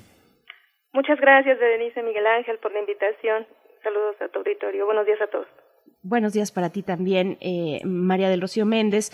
Pues vaya, eh, dimos una introducción, no sé si pudiste escuchar, dando un poco del panorama en el que se, eh, se da esta decisión, o al menos este, este anuncio de la posibilidad de una visita del el presidente Andrés Manuel López Obrador a Washington para reunirse con Donald Trump. ¿Es tanta la prisa? ¿En qué momento estamos? ¿En qué momento estamos parados? Eh, ¿Cuál es la necesidad? de que el presidente mexicano se reúna en condiciones como esta, en momentos como este, eh, con, con su homólogo estadounidense.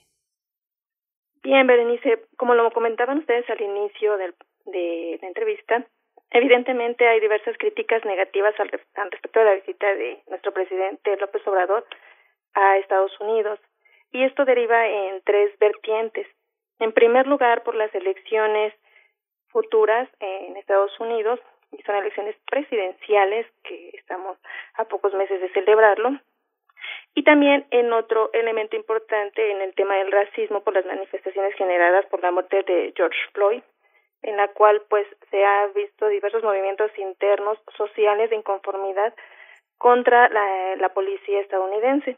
Y también otro elemento importante por la cual se realizan críticas negativas a esta visita es eh, proveniente de la sociedad estadounidense, especialmente latina, y también al respecto de los demócratas, que definen la política de Donald Trump como deficiente ante el control de la pandemia.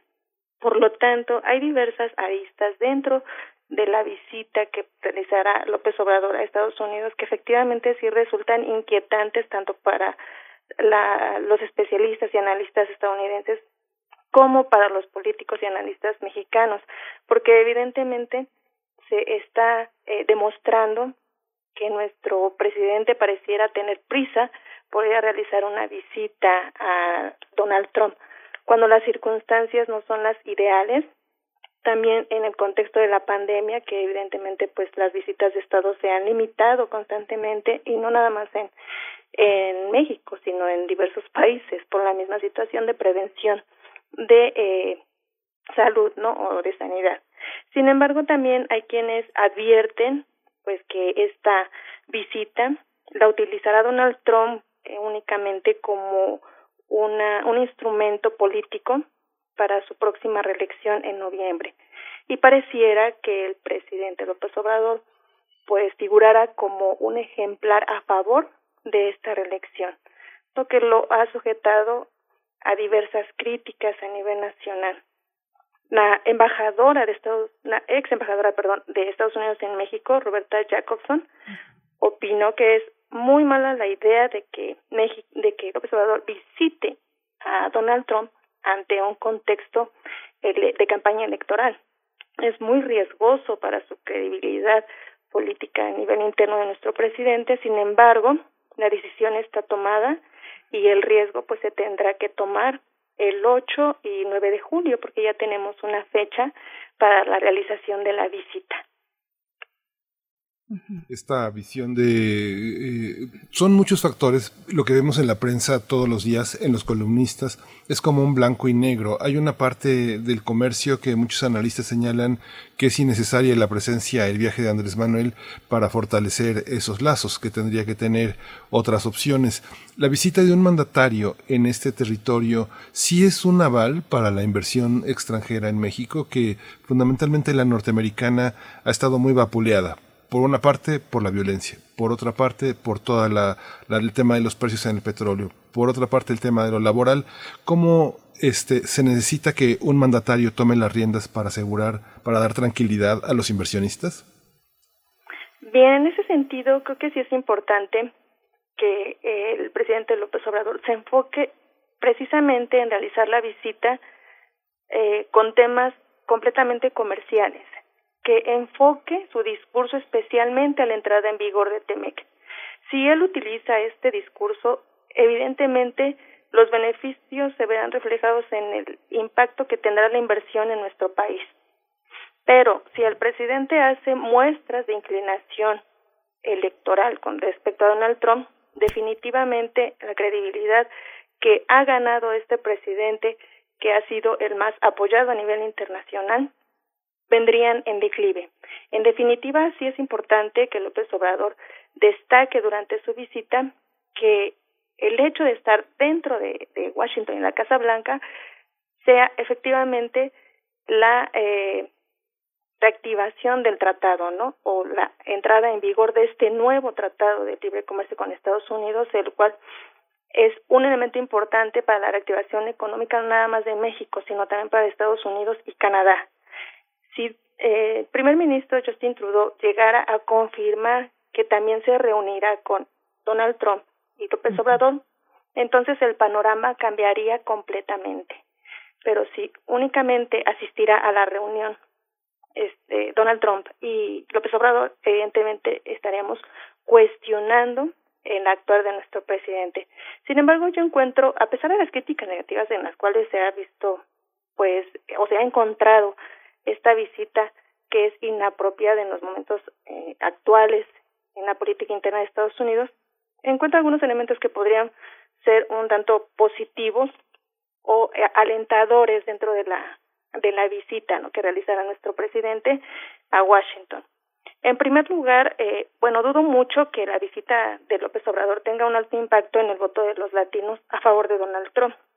Si consideramos que el presidente estadounidense tiene un nivel de aprobación muy bajo, es decir, solo el 25% de los latinos apoyan su reelección. A Trump no le garantiza nada el beneficio contundente para ganar la elección y ser reelegido. Además, eh, Donald Trump sabe que Florida y Arizona son piezas claves para el triunfo del electorado. Aunado a esto, bueno, a que debe recuperar la confianza de los votantes ante la crisis económica de mayor impacto que ha enfrentado no solo Estados Unidos, sino también el resto del mundo. Y asimismo, el descontento social por causa del racismo, la forma en que ha conducido la pandemia y otros problemas a nivel interno que se han ido generando al respecto de las negociaciones que tuvo México con Trump en el marco de, los, eh, de la OPEP.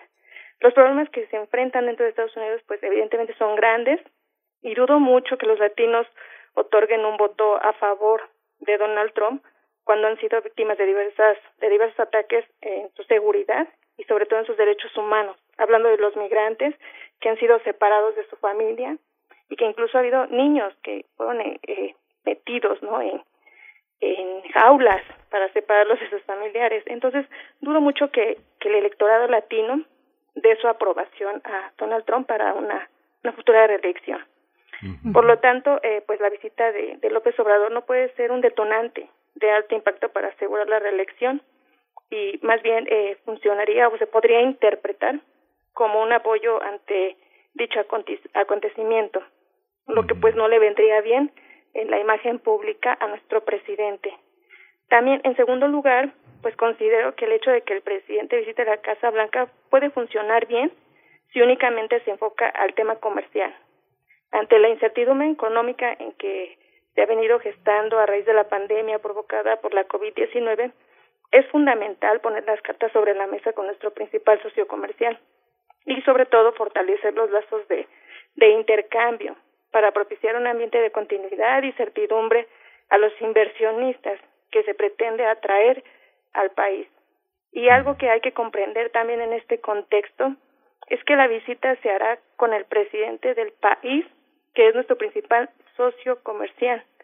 Por bien o para mal, nuestras exportaciones son mayoritariamente enviadas, casi el 80% de ellas territorio estadounidense. Por lo tanto, pues no es una buena idea rechazar una invitación de ese de ese nivel, porque hay que recordar que Trump fue el que oficializó la invitación hacia López Obrador. Entonces, en ese sentido, creo que sí, eh, López Obrador tiene que, tomar el riesgo, pero evidentemente considerar que tiene que hacer una visita esencialmente comercial. Y también eh, me gustaría rescatar un poco que, bueno, la visita que se realizará tampoco tendrá, eh, considero yo que tampoco tendrá riesgos a futuro en la relación bilateral, porque en este sentido nuestro presidente puede abogar por los intereses de los mexicanos que viven en Estados Unidos, por ejemplo, con el tema del programa DACA, que Donald Trump se ha empeñado en derogar constantemente. Y también pues podría contribuir en las conversaciones al respecto de la revocación de 167 mil visas de trabajo temporal que podrían ser removidas a partir de este miércoles, lo cual resulta un tanto pues desalentador y complicado. Es una visita que el presidente López Obrador tiene que saber manejar y aprovechar para negociar los temas que son importantes para los latinos y los mexicanos que viven en Estados Unidos que actualmente están pues corriendo ciertos riesgos en cuestión de derechos humanos, seguridad laboral y también su seguridad como ciudadanos.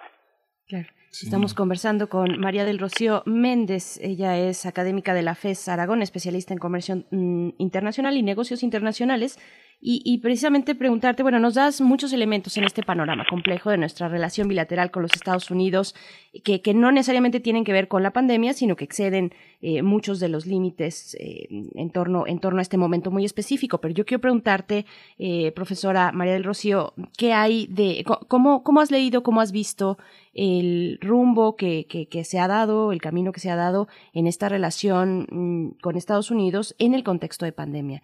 ¿Cómo lo estás viendo? Eh, ¿Cuáles son, digamos, las necesidades que se tienen de un lado y también del otro para, para resolver eh, pues esta, este complicado panorama que se nos presenta? La cuestión de los, del desempleo, por ejemplo, eh, en fin, la cuestión de los insumos e incluso de las cuestiones de los, de los temas más de un avance tecnológico hacia medicamentos, hacia vacunas, todo lo que tiene que ver con esta relación bilateral en contexto de pandemia, ¿cómo lo has visto? Evidentemente la relación comercial entre México y Estados Unidos es muy fuerte y en estos momentos de pandemia los vínculos se fortalecieron aún más. Sin embargo, eh, me parece que la prudencia del gobierno mexicano se ha sabido pues manejar coherentemente.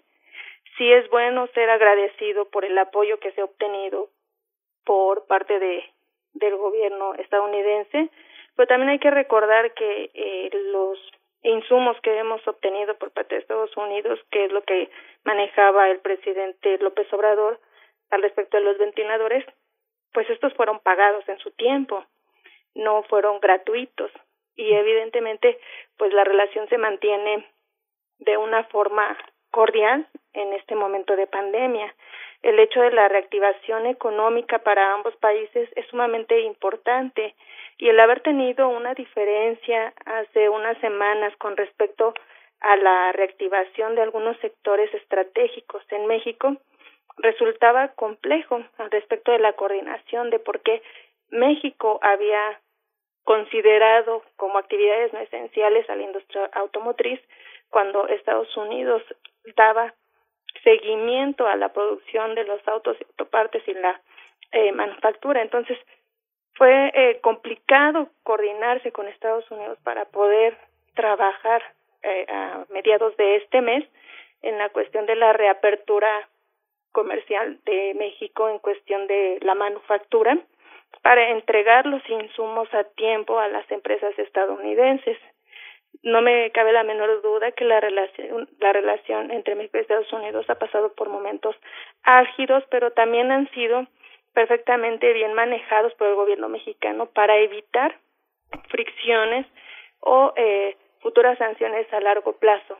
Y con esto no quiero decir que el gobierno mexicano se ha visto sometido, sino más bien ha sabido manejar la situación ante un socio comercial que es ampliamente neoliberal, pero al mismo tiempo proteccionista en su política comercial externa. Entonces yo creo que la relación bilateral en tiempos de pandemia ha sido cordial, con sus altibajos, claro, pero se ha mantenido de una manera tranquila ante pues el contexto internacional que se que se tiene. Hay una parte que a mí me parece me parece fascinante, interesante, porque yo te preguntaría, Rocío, que eh, frente a eh, lo que me parece fascinante e interesante es que tratamos de pensar a los empresarios norteamericanos como un bloque homogéneo, porque están asociados, siempre están cobijados en esto que señalas eh, proteccionismo, pero son muy distintos. Uno ve la relación que tienen muchas empresas mexicanas, norteamericanas con México y es profundísima. Además, la cantidad de mexicanos que hablan eh, en, su idioma, porque creo que el inglés, el inglés es una quimera, es, una, es un imaginario en el que hay un, hay un inglés tejano, hay un inglés neoyorquino, hay un inglés de Chicago, hay un inglés en Los Ángeles. No, no existe un inglés, hay un inglés que se habla en Tokio y hay un inglés que se habla en Praga. Yo creo que esta idea del presidente que no habla inglés es, es prácticamente este, este insulto de la gente pseudoeducada en universidades bilingües, en escuelas bilingües que tratan de denostar a un mandatario, ¿no? Hemos visto el ridículo que han hecho, pero este inglés, esta fineza de la comunicación entre países, de, de esta, esta, cuestión transfronteriza, ¿cómo ve? ¿Cómo ve esta cuestión del muro? ¿Cómo ve eh, a este México que, que no es el de los mojados que desprecian, sino de una sociedad que trabaja muchísimo y que tiene una forma de empleados pues muy singular que no está en los Estados Unidos? ¿Cómo son los empresarios en este marco bilateral ahora del TEMEC? ¿Quiénes son? Efectivamente, como lo mencionas, aquí hay una situación también compleja, porque evidentemente los empresarios estadounidenses están completamente ligados a la mano de obra mexicana. Es muy eh, complicado que Donald Trump asegure que la mano de obra eh, en Estados Unidos se tiene que aumentar a costa de la salida de los trabajadores latinos y mexicanos y de otros países que efectivamente dan soporte y ayuda a sus propias industrias más fuertes en el sector agrícola, automotriz, incluso tecnológico. Es eh, contradictorio que eh, Donald Trump considere cerrar eh, las fronteras a nivel comercial y que diga, bueno, nosotros vamos a, derivado de la pandemia, vamos a recuperar nuestra economía, lo que es de Estados Unidos volverá a su país haciendo referencia a las empresas que han salido en busca de aquella mano de obra, eh, digamos, barata, pero de calidad, en el caso de México. Si nosotros hacemos un comparativo entre la mano de obra mexicana y la china, definitivamente la mano de obra mexicana es muy peleada y sobre todo en el sector automotriz porque es competitiva y a pesar de ello se trabaja con salarios bajos. Entonces las empresas buscan aquellos eh, insumos de mano de obra en donde sea conveniente invertir para que posteriormente se obtenga una ventaja sobre la venta de sus mercancías a nivel internacional con un alto margen de utilidad. Entonces, las empresas estadounidenses sí se encuentran fuertemente vinculadas a la mano de obra mexicana, a la cercanía también que tenemos con, eh, con Estados Unidos y es creo que un elemento muy importante que las empresas deben de considerar para también buscar eh, otras alternativas de, de opción presidencial o gubernamental, porque eh, las decisiones de Donald Trump han generado también eh, situaciones económicas en Estados Unidos que no han beneficiado para nada el contexto económico interno y sobre todo también las empresas se encuentran eh, entre una disyuntiva de elegir si pagar más por la mano de obra estadounidense y vender sus productos a un precio más elevado, lo que los hace poco competitivos, u optar por hacer caso omiso de las declaraciones de Donald Trump al respecto del, del regreso de las industrias a su país para poder eh, obtener esos propios recursos a nivel nacional. Es una discrepancia eh, interna, supongo yo, pero no dudo que las empresas que se encuentran establecidas en México sigan trabajando, porque el hecho de que TEMEC entre en vigor precisamente el, el día de hoy, casualmente, pues genera certidumbre y confianza, sobre todo continuidad de un tratado en el cual pues se temía que fuera a ser cancelado por Donald Trump yo creo que sí es alentadora la visita en ese sentido de que las inversiones se mantendrán estables por la confianza que se genera a la entrada en vigor del tratado. Cuando mm. tenemos un presidente Donald Trump nacionalista, racista, antimexicano y que evidentemente está utilizando todas las herramientas que puede o todos los instrumentos políticos que tiene a la mano para poder reelegirse. Y, ah, ah, perdón, también sobre la crítica que hacías ante el idioma inglés, no me parece que sea una limitante para la visita. No es el único presidente mexicano que hace una visita a Estados Unidos y no habla inglés. De hecho, es un derecho como presidente el poder expresarse en su lengua materna. No está obligado a hacer uso del idioma inglés. Y para tal efecto, pues los intérpretes hacen un gran papel para poder poner en claro pues la conversación entre ambos mandatarios.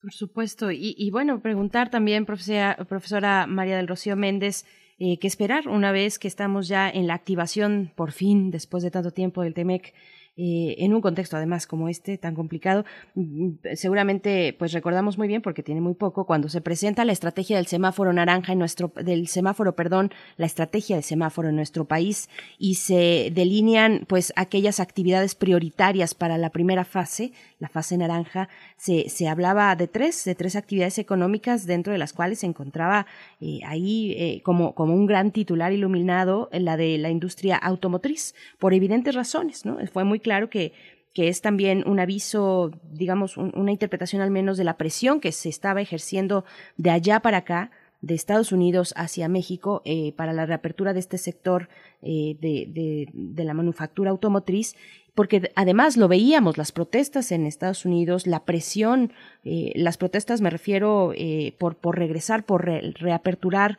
las actividades económicas y la presión de los sectores automotrices también para con el mismo Donald Trump, para con el mismo gobierno de los Estados Unidos. Vaya, es todo un circuito ahí, pareciera como una mm, eh, bola de nieve o una jugada a tres bandas o a varias bandas, ¿no? Donde algo detona y bueno, se van generando ahí reacciones eh, cómo, cómo ver, cómo plantearnos en este momento con el, el, inicio del TEMEC para, nuestro país, con un Canadá que pareciera que no tiene la misma urgencia de, realizar esta visita y, y tomarse la foto de, de es, es, solamente de una manera simbólica, pero vaya que hay mucho que se tendría que discutir en una reunión de alto nivel como, esa que ya se plantea para el 8 y 9 de julio eh, por parte de Andrés Manuel López Obrador para Estados Unidos.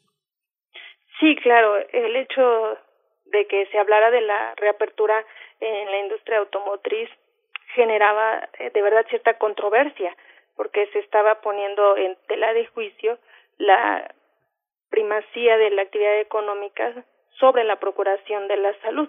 Pero también hay que recordar que, bueno, el sector automotriz para Estados Unidos es fundamental, ¿no? Es de elementos claves también para su para su economía y por ejemplo en el caso de, de México pues también es un elemento muy sumamente importante porque las armadoras y las empresas manufactureras incluso las eh, productoras de autopartes dependen enormemente de la producción estadounidense. Sin embargo pues se supo sortear ese acontecimiento dando pues eh, acuerdos para la apertura paulatina de este sector y de una forma escalonada ofreciendo los estándares de seguridad tanto para los trabajadores como para los propios productores. Y en este sentido, pues sí es bien importante recalcar que eh, simplemente el año pasado México produjo 3.75 millones de vehículos, de los cuales pues el 70% terminó eh, en el mercado de Estados Unidos y el fabricante estadounidense, estadounidense General Motors fue el mayor exportador de autos, esto de acuerdo a algunos datos de del INEGI. Evidentemente, pues la eh, manufactura en México de automóviles estadounidenses pues tiene un margen muy amplio y es afortunado que se encuentren ahorita actualmente trabajando de una forma coordinada, escalonada y respetándose los controles de, de sanidad. Por supuesto que conforme se vayan abriendo los sectores de manera paulatina, pues se van a obtener eh, mejores beneficios en cuestión de reactivación económico. Esto no quiere decir que TEMEC sea el instrumento idóneo o la panacea para la solución de los problemas económicos de la región de Norteamérica. No, porque la crisis es a nivel mundial y al no haber demanda de las mercancías, entonces el hecho de que entre en vigor el tratado no garantiza que a corto plazo se puedan tener ventas eh, extraordinarias o eh, que de él dependa que México crezca económicamente y se logre la recuperación económica de forma precipitada.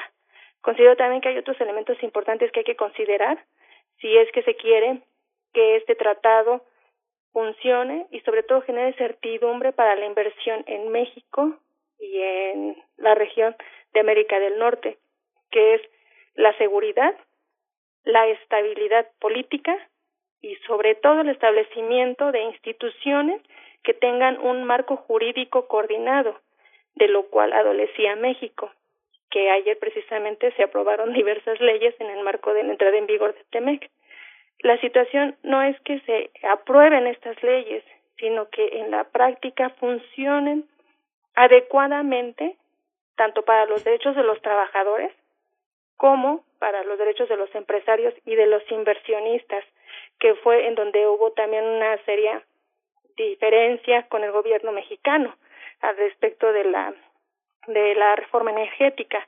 Entonces, creo que sí hay diversos eh, elementos y directrices que se tienen que consolidar para que TEMEC sea un eh, un tratado que efectivamente traiga crecimiento a la región de Norteamérica. Y el hecho de que eh, el primer ministro Donald Trump de Canadá no se haya pronunciada, pronunciado aún a favor de la visita de AMLO, ni tampoco eh, de luz de que efectivamente se presentará, no se podría traducir como una indiferencia ante esta visita, sino más bien lo hace por cuestiones de seguridad sanitaria. El primer ministro de Canadá, eh, Justin Trudeau. Pues bueno, vamos a, a ver cómo se desarrolla este momento. Esta, la primera, la primera eh, el primer viaje internacional que realiza Andrés Manuel López Obrador como presidente de México este 8 y 9 de julio. Nosotros te agradecemos mucho, profesora María del Rocío Méndez, académica de la FES Aragón, especialista en comercio internacional y negocios internacionales. Eh, gracias por estar aquí una vez más y esperemos, esperemos hablar contigo próximamente. Muchas gracias. Al contrario, muchas gracias a ustedes, Berenice, Miguel Ángel. que tengan una bonita mañana. Gracias. Pues vamos a seguir con música. Vamos a escuchar a un hombre del otro lado de la frontera, que es Elton John, y eso se llama Pinball Wizard.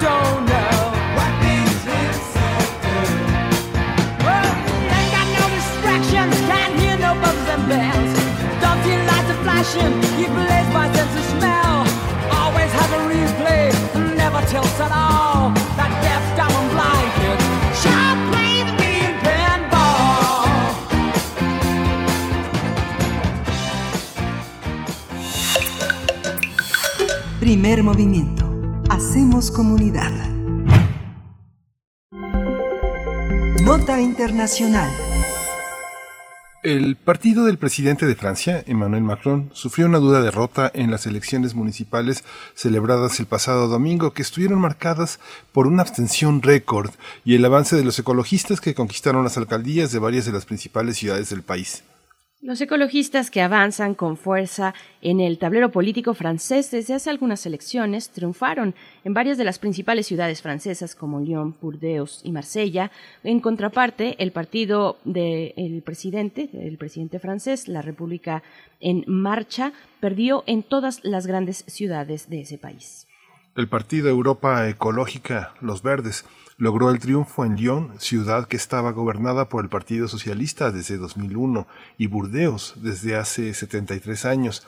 Este partido mantuvo alianza con los socialistas y el movimiento de extrema izquierda. Francia insumisa, por lo que también lograron el poder en Marsella, segunda ciudad más importante de Francia. Igualmente se impusieron en Estrasburgo, Poitiers, Besançon y Tours, además de conservar el control de Grenoble. Alrededor de 16 millones de franceses estaban convocados para votar en la segunda vuelta de las elecciones municipales. Sin embargo, la participación fue del 40%. Es decir, solo 4 de cada 10 electores fueron a votar, a pesar de que se tomaron precauciones sanitarias máximas. Vamos a realizar un análisis de los resultados de la segunda vuelta de las elecciones municipales en Francia y hoy nos acompaña Luis Guacuja. Él es responsable del programa de estudios sobre la Unión Europea del posgrado de la UNAM y lo recibimos con mucho gusto. Qué bueno que estás esta mañana. Gracias por estar, Luis. Gracias. Muchas gracias, eh, Berenice, Miguel Ángel. Un gusto saludarles a ustedes y, al auditorio. Igualmente es un gusto saludarte esta mañana, Luis Guacuja, eh, pues dándole seguimiento a este momento, eh, este momento electoral en Francia, después de que la primera vuelta pues fue bastante criticada, eh, criticada, vaya, con resultados políticos interesantes y desfavorables probablemente para el mandatario de Francia. ¿Cómo llega ese país a su segunda vuelta en este momento?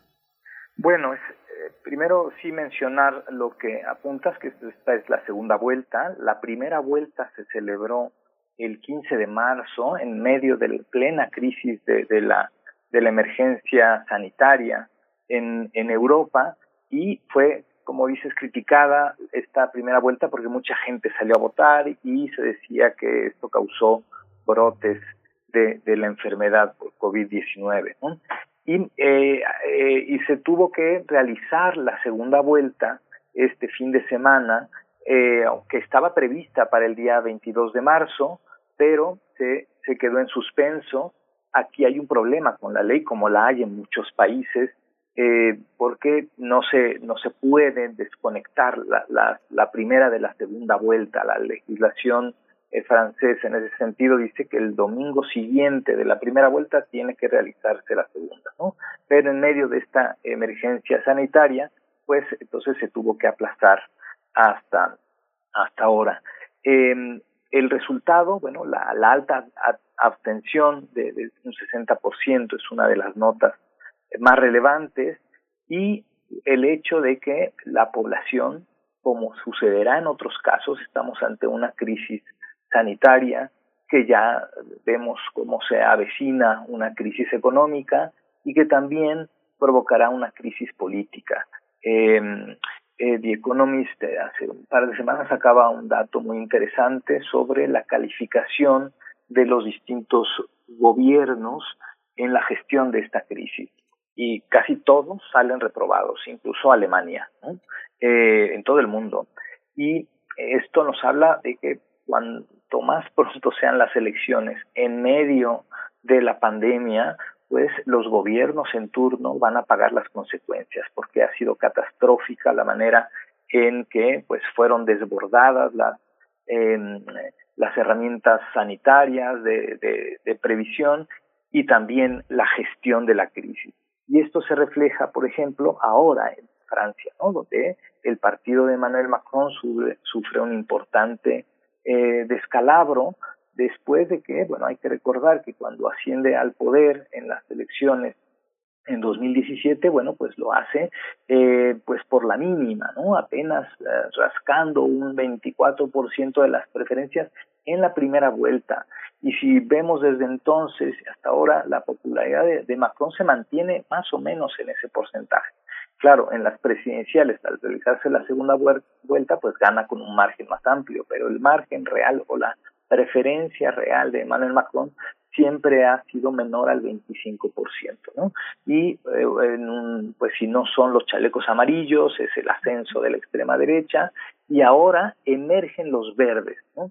Con mucha fuerza y con un discurso donde pues el ciudadano asustado viendo lo catastrófico de una de una pandemia y lo que se viene, porque tenemos ahora la mirada puesta en, en lo sanitario, pero tenemos una emergencia climática también eh, enfrente y los ciudadanos han salido a dar su voto, al, sobre todo en las principales eh, ciudades francesas como las que mencionaron, bueno, en coalición en, en, Marsella, pero ciudades muy emblemáticas con mucho poder económico y político como Estrasburgo, como Lyon, como eh, Poitiers, como Grenoble, en fin, este, hay, em, eh, es un descalabro muy importante y los, los, eh, la extrema derecha se queda con uh, Perpiñán, la Cataluña francesa, eh, pero pues una población de más de 100.000 habitantes, la primera vez que la extrema derecha logra este triunfo en la expareja precisamente de, de Marine Le Pen. Es que eh, resulta, ahorita que hace ese recorrido, Luis, resulta muy impresionante. No sé, tengo eh, en la imaginación que un poco que los franceses se cuecen aparte, pero justamente esta pandemia ha diferenciado las, eh, las particularidades de cada región en Francia. Parecen lo mismo. Si uno piensa en Lyon y en Estrasburgo, o piensa en uno en una ciudad como Marsella, donde había triunfado la derecha de una manera tan fuerte. No sé, yo he escuchado cosas como eh, la, gente un poco conservadora de derecha no quiere a los musulmanes eh, porque tienden la ropa en sus balcones y eso se ve feo o porque son sucios porque viven muchas personas en un mismo departamento. Ha evolucionado.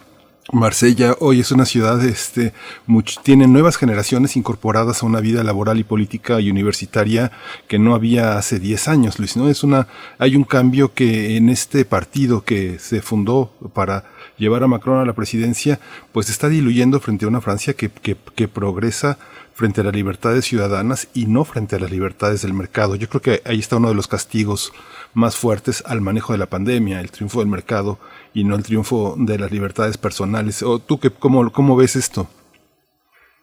Sí, sí, evidentemente el, cada eh, fuerza política tendrá su, su discurso en momentos eh, determinados, pero sí está claro que esta, esta pandemia nos debería hacer más conscientes, no sé si lo, lo conseguirá hacernos más conscientes, pero debería, deberíamos sacar ese aprendizaje, ¿no? Bien, estar encerrados, confinados, este, también nos tendría que hacer valorar otros temas como la calidad de vida eh, y realmente los valores de lo material, ¿no? Este, que sirve tener el gran auto de lujo en circunstancias como esta, ¿no? Eh, cuando lo uno, único que uno quiere es salud y que los seres queridos cercanos estén, bien, ¿no? Entonces, eh, sí, cambian las, las prioridades y quizá eso también afectó la conciencia de los franceses a la hora de emitir su voto.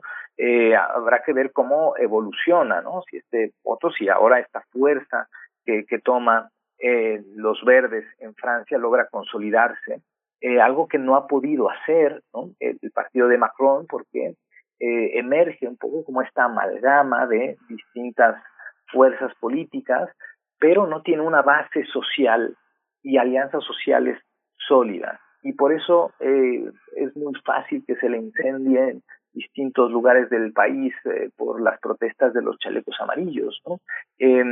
Si tuviese de su lado a los sindicatos quizá o a otras fuerzas sociales, eh, podría haber esa contención, que no la hay. Y los verdes, por lo menos, han sido inteligentes en aliarse con otras fuerzas políticas, algunos izquierda, en fin, em, eh, que esto, de cara a próximos comicios, será interesante, porque eh, el tejer alianzas en un momento de tanta incertidumbre política eh, va a ser clave, porque la, dinámica eh, seguramente va a cambiar, lo iremos viendo en distintos procesos electorales, vendrá el de noviembre que quizá nos atrapará la, atención a los mexicanos por las elecciones en Estados Unidos, donde lo que no pudo eh, un, juicio de, un impeachment en contra de, de del, presidente Donald Trump, quizá eh, el, virus y la gestión tan mala que ha hecho eh, su gobierno sobre la crisis, pues le cobre la factura en las urnas.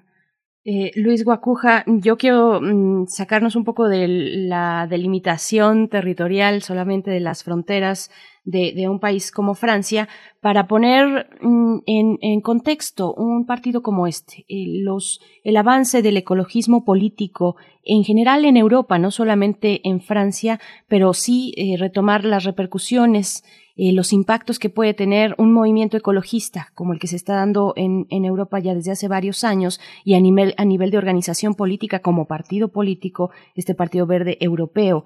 Eh, qué, impactos ha tenido, qué lecturas le damos al triunfo en estas ciudades de este partido de los verdes, de los verdes en, Francia, con respecto a lo que ocurre en, el bloque europeo. ¿Cómo, cómo lo ves? Eh, ¿Cuál es, eh, digamos, también qué nos dice de las miras que tiene el electorado francés de eso que está observando en el contexto de pandemia que ha dado, que ha dejado, pues, y que ha puesto de relieve una condición climática de, de emergencia, ¿no? Sí, por supuesto.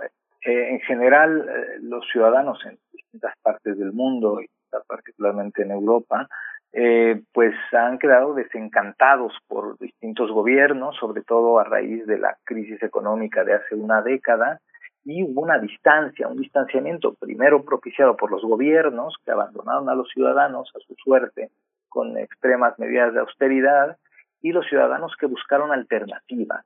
Y eso alimentó a muchos partidos extremistas o de derecha o de izquierda o de alternativas. Y ahí surge, por ejemplo, el partido de Emmanuel Macron se ubica como una alternativa distinta incluso a la extrema derecha y a los conservadores y a los partidos de siempre y eso lo hace triunfar en las elecciones de hace tres años.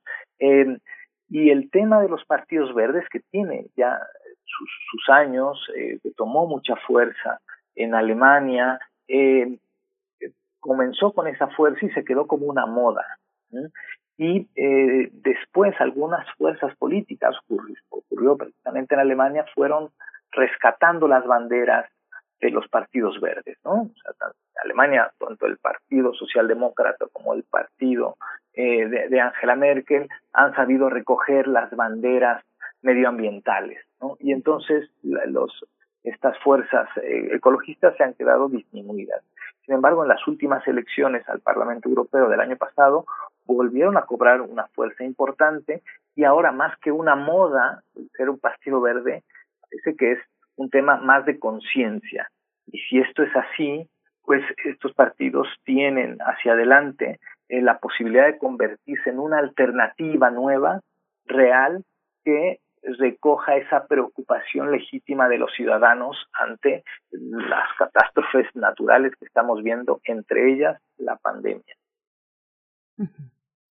Luis, esta, esta parte de la derecha en Francia, a lo mejor me, falla la percepción, pero por ejemplo, gente como Marie Le Pen, todo este, todo este mundo del Frente Nacional, pareciera que han se han agotado los medios ya, este, no sé, a menos que haya L'Express, Le Point, revistas así, eh, los, los toman en cuenta, pero han desaparecido de la prensa internacional. ¿Ha perdido fuerza el Frente Nacional frente a la actividad de Macron? Macron, la presencia de Macron ha debilitado al frente. Em, bueno, cuando menos lo ha, lo ha, lo ha podido contener, ¿no? porque ese enojo y esa decepción ciudadana encontró cobijo en la propuesta de un partido de, muy reciente creación como el de Emmanuel Macron. O sea, los mismos franceses se, sorprendieron de un triunfo de alguien que llegaba, eh, digamos, sin, sin, ninguna experiencia previa y sin una arquitectura política eh, sólida y que triunfara en las elecciones. Eh, estamos viendo una volatilidad de, de, las preferencias electorales, o sea, un electorado que se siente desamparado, si le ofrecen eh, la animadversión y la crítica, pues a veces la, la, recogen, si ofrecen una alternativa la recogen, pero mucho es eh, llevado por las circunstancias y eso, eh, digamos, actualmente, puesto la, la, la, extrema derecha, no solo en Francia, sino en muchas partes del mundo, eh, pues se va con lo, con lo fácil, con lo sencillo, con la crítica puntual, de un momento determinado, de una mala gestión política o de una mala gestión económica o en este caso de una mala gestión sanitaria. Siempre tendrán esa posibilidad del, del arrebato, del, eh, de estas expresiones exacerbadas, espontáneas, pero sin, sin mucho fondo, ¿no? Y, eh, hay un contraste muy importante precisamente con la, la propuesta de, los ecologistas, que va más allá que pone sobre la mesa eh, pues lo, mal que se han hecho las cosas durante décadas y que nos tienen aquí ante eh, inundados de, de, plásticos en los océanos, con una contaminación que crece y crece, con la lucha por el conservar las energías limpias. Eh, en Europa el tema de la propuesta eh, verde que ahora se ha visto desdibujada por las circunstancias de esta crisis, pero pues en la Unión Europea se aprobó este pacto verde europeo, algo que ha defendido Francia de manera muy puntual después justamente de la, del Acuerdo de París. Entonces, se está, eh, la, bandera ecologista vuelve a tomar fuerza, eh, insisto, quizá con mucho más conciencia que antes, porque las circunstancias son mucho más críticas y puede capitalizar precisamente esta, esta crisis, ¿no? donde eh, pues la mayoría de los gobiernos se han visto rebasados y sí, la extrema derecha está ahí pero sin ideas, ¿no? con gritos pero sin ideas. Una última cuestión de mi parte, Luis Guacuja, y antes de despedirte y como siempre agradeciéndote mucho eh, que nos compartas estos, este análisis eh, sobre lo que ocurre en, en, Europa, particularmente ahora en Francia.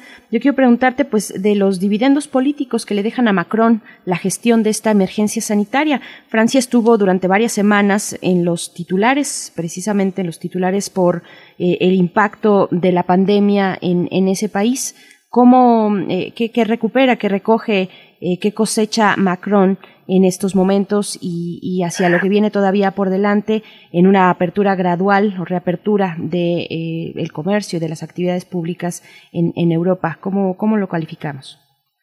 Bueno, quizá, quizá es muy pronto para, para saberlo, porque pues la, la crisis está ahí y justamente el nuevo reto digamos, decirle a toda la gente que se guarde en su casa es relativamente sencillo. Decirles que salgan poco a poco, con precauciones. Y en el caso de Europa, que hagan turismo, que se vayan a la playa, es, eso es aún más complicado. Entonces, eh, empieza a haber ya rebrotes. Y esta gestión de la nueva etapa de la crisis es mucho más compleja. Y, eh, y entonces veremos eh, cómo enfrentan esta, esta etapa nueva de la crisis los distintos gobiernos. Lo veremos en Europa. Aquí tenemos la ventaja de, de la temporalidad que nos, eh, pues, cuando menos podemos ver, podemos anticiparnos con base en la experiencia de otros. Y lo que pasa en Europa, eh, pues será, eh, pues, cuando menos, una referencia interesante sobre qué hacer y qué no hacer. Eh, pienso que es muy pronto todavía. Veremos cómo se gestiona lo que sigue. Y dependiendo de esa gestión, no solo en Francia, sino en otros gobiernos, eh, veremos cuál es al final la reacción ciudadana. Por supuesto que los gobiernos que, que eh, tienen eh, la fragilidad, como en el caso de Francia, pues enfrentará mayores problemas, mayores desafíos. ¿no? el desafío no es menor para Alemania, teniendo Angela Merkel y siendo Angela Merkel quien es, la gestión de la crisis será también compleja. Entonces, ya, ya eh, yo creo que veremos eh, esto en, en, unos meses y conforme se vayan presentando estas, eh, estos comicios electorales, pues estaremos viendo ese termómetro de cómo el ciudadano está calificando la gestión de crisis de cada uno de sus gobiernos. Pues, eh, aunque parezca un poco entre eh, la revista Hola y Forget Affairs, Luis, eh, este tema también de la alcaldía de Perpiñán fue también todo un asunto, porque bueno, muchos de los alcaldes, eh, este Luis Aliot, que fue la pareja sentimental de María Le Pen mucho tiempo, se postuló como un candidato independiente y fue aplaudido por muchísimos de los alcaldes de extrema derecha esa independencia que hace pues invisible también a un partido que se ha quedado en el pasado, ¿no? En la prehistoria en la prehistoria de la derecha, por fortuna. Pero bueno, gracias Luis por tu presencia y tu, tu, luminosidad en el análisis de estos problemas. Ojalá y hablemos muy pronto. Claro que sí, con mucho gusto y no perder de vista a la alcaldesa eh, francesa eh, Anne Hidalgo, de ascendencia española, que repite y que puede encaminarse al liceo eh, con, con cierta fuerza. Sí, sí, justamente. Pues muchas gracias, Liz. Pues nos vamos, nos vamos ya a esta hora, pero con música. Gracias, así es. Gracias Luis Guacuja, responsable del programa de estudios sobre la Unión Europea del posgrado de la UNAM. Vamos a ir con música con música todavía en los últimos minutos. Son las 8 con 53 minutos. La emperatriz es, eh, está a cargo esta canción que se, se titula Agitation, mm, Agitación Tropical. Vamos. Thank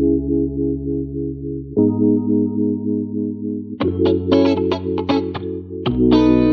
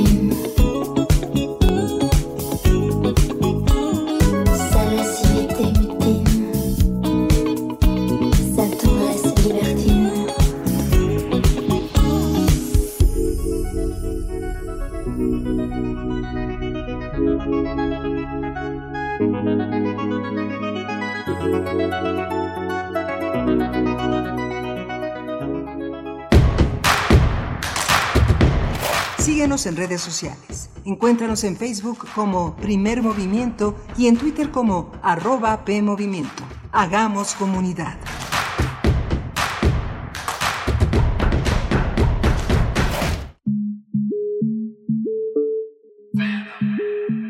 La palabra prostitución es una palabra que ha ido con el tiempo generando un estigma las mujeres estamos divididas en decentes y putas o decentes y prostitutas, y las mujeres que se dedican hoy en día al comercio sexual prefieren ser nombradas trabajadoras sexuales y no prostitutas. Lleva contigo los temas que están cambiando al mundo. Mi orientación sexual es gay, en pareja por 12 años, como una familia realmente, como lo que somos, una familia con mascotas y con todo. Nos ha ido bien. Escuchar y escucharnos. Construyendo Igualdad. Un programa de Radio UNAM y el Centro de Investigaciones y Estudios de Género. Entra a www.radiopodcast.unam.mx y encuentra las cinco temporadas. Radio UNAM. Experiencia, sonora. Para la mayoría de la gente, beber significa jovialidad y grata compañía, pero no así después de despertar a la realidad, ya sea en la cárcel o en algún hospital, sin saber qué pasó. Mayor información al 5705-5802, Lada sin costo 01800-561-3368. Frente a un mundo que combate al COVID, aquí en México la falta de un gobierno responsable y capaz ha puesto en riesgo a nuestro país. Los gobiernos del PAN protegen tu empleo e ingreso familiar, otorgando apoyos reales a pequeños productores, prorrogando impuestos y capacitando a jóvenes emprendedores de manera online. Acción Nacional hace bien las cosas y gobierna para todos. Únete a nosotros. PAN, unidos y fuertes para defender a México. Info Ciudad de México presenta Voces por la Transparencia, en la voz de Óscar Zavala Gamboa, profesor de la Facultad de Derecho de la UNAM.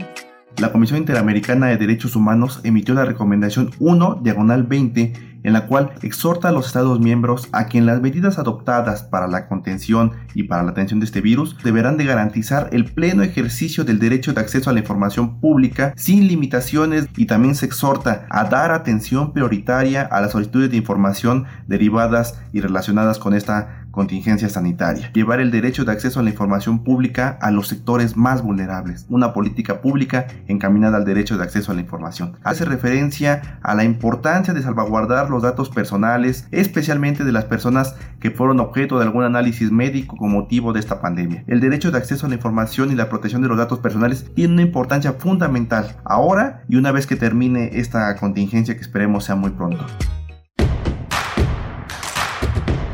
Encuentra la música de primer movimiento día a día en el Spotify de Radio UNAM y agréganos a tus favoritos.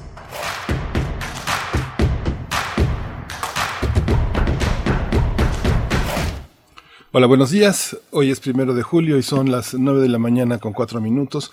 Estamos aquí en primer movimiento en Radio UNAM, transmitiendo desde Adolfo Prieto 133 en la Colonia del Valle. Están allí Arturo González en los controles y Frida Saldívar, nuestra productora ejecutiva, al frente de este programa y del otro lado está Berenice Camacho desde su casa transmitiendo en este programa.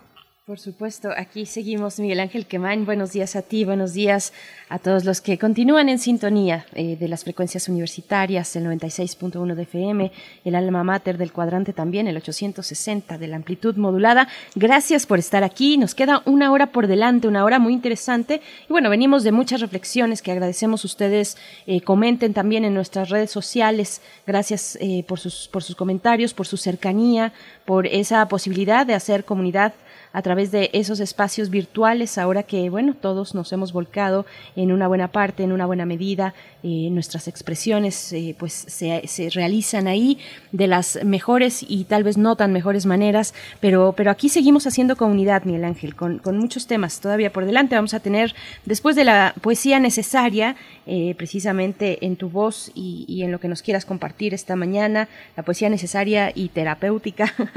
después tendremos una mesa de del día, la mesa de este miércoles que dedicamos para hablar de la seguridad y la violencia en México. Vaya tema, por supuesto, con el referente inmediato de este atentado al secretario de Seguridad Ciudadana de la Ciudad de México, Omar García Harfush. Pues bueno, estaremos conversando con el doctor Raúl Benítez Manaut él es investigador del CISAN de la UNAM y también con Osvaldo Zavala, periodista, escritor y bueno, eh, también un referente muy interesante sobre las lecturas que él ha eh, realizado respecto a la violencia en México, a los grupos del crimen organizado y a la relación que tienen con el poder político y con el poder económico. Así es que bueno, vamos a estar en ese tema, en ese tema eh, durante nuestra mesa del día para después llegar a, la química, a ese remanso ya de, de, la química a cargo del doctor Plinio Sosa en esa sección que dedicamos a los 150 años de la tabla periódica, el Hafnio el hacedor de chispas es el tema que nos propone hoy, esta mañana, el doctor Plinio Sosa, químico académico de la Facultad de Química de la UNAM, Miguel Ángel. Sí, y justamente es un tema complejo el de la mesa de hoy, no se la tiene que perder porque Finalmente, el, atentado al secretario de Seguridad y Protección Ciudadana permite, irradia muchos otros temas que hemos venido trabajando a lo largo del, año pasado y de este año que tiene que ver con la violencia en distintos estados, el asesinato de policías que parece que no para en Guanajuato, que no hay mecanismos. Y el tema también de las fiscalías que también son un tema generador de, o multiplicador de la violencia frente a la impunidad, a la impericia en el manejo de muchos casos que permiten la salida en libertad de delincuentes verdaderamente peligrosos. No solo errores, sino también colusión y corrupción en el caso de muchos problemas que tenemos en términos de delincuencia organizada. Así es, bueno, compleja, compleja la mesa, como siempre, cuando se habla de eh, violencia y seguridad en México. Vaya qué cantidad de años dándole vueltas. Eh, vamos como royendo el, mismo hueso que, no acaba de desgastarse y, que tenemos que, nutrir de otras maneras la seguridad en nuestro país. Pues bueno, eso, eso estará presente en nuestra mesa de esta mañana. Y pues bueno, si no tienes otro comentario, nos vamos con la poesía necesaria, Miguel Vámonos. Primer movimiento. Hacemos comunidad. Es hora de poesía necesaria.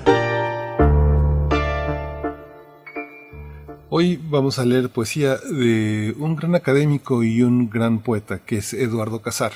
Eduardo Casar eh, nació en la Ciudad de México en marzo de 1952. Él ha sido un hombre que ha enseñado a escribir, que ha reflexionado sobre la literatura y un poeta lleno de humor y lleno de visiones sobre lo cotidiano y también de una enorme complejidad porque se trata de un poeta que mira la tradición clásica, que ironiza, que parodia, que tiene una infinidad de juegos retóricos que a veces hace en la lectura difícil la, comprensión inmediata de un poema, pero pues aquí la propuesta que también lo coloca en redes sociales es volver a, él y leerlo con detalle, escucharlo. Y lo voy a acompañar esta mañana con El amor es algo fuerte, Love is Strong de los Rolling Stones.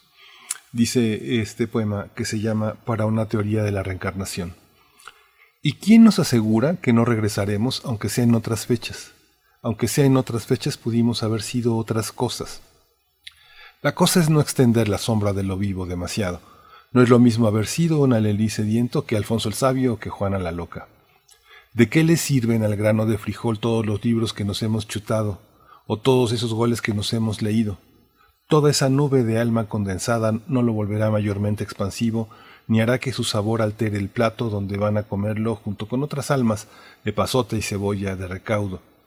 El asunto es que uno venga de otro ser humano o desemboque en él, sin superarle en la escalera de las otras especies, para que sirvan de algo las lecturas o las amplias cenizas de la mirada aquella, con la ventaja de nacer en otro idioma sin tener que estudiarlo, aunque de nada sirven, porque el cambio de piel y de volumen tienen la brusquedad de la piel frígida y agrietada a otra piel frígida y agrietada, pero más reducida, o la combustión al líquido amnistiado, de lo que se nos pierde es la memoria vulnerable a las, a las temperaturas elevadas. Así que la certeza de las reencarnaciones se va adquiriendo por pura lógica y por pura simpatía. Dado el principio de la reencarnación y el recuerdo incendiado, ¿qué me impide que no haya sido Paul Eluard, que se murió en el año en que nací, y me acuerde bien cómo cogí con gala? ¿Qué me impide haber sido Quasimodo a mi modo, es decir, Víctor Hugo, o Goyo Cárdenas, o don Fidel Velázquez? Algo tenemos todos de todos los demás. Entonces, ¿qué más da quienes fuimos, seremos? Podemos o pudimos ser cualquiera, así que en santa paz. Y todos a morirnos por afuera.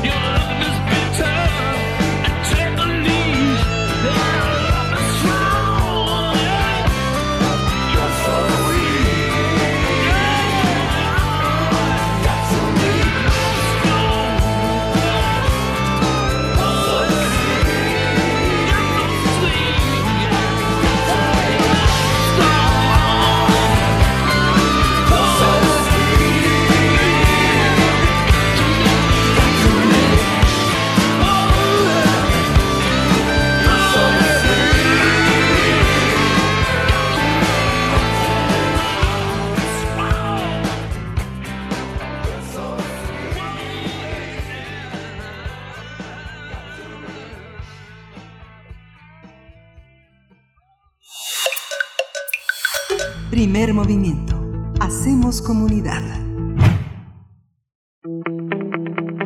La mesa del día.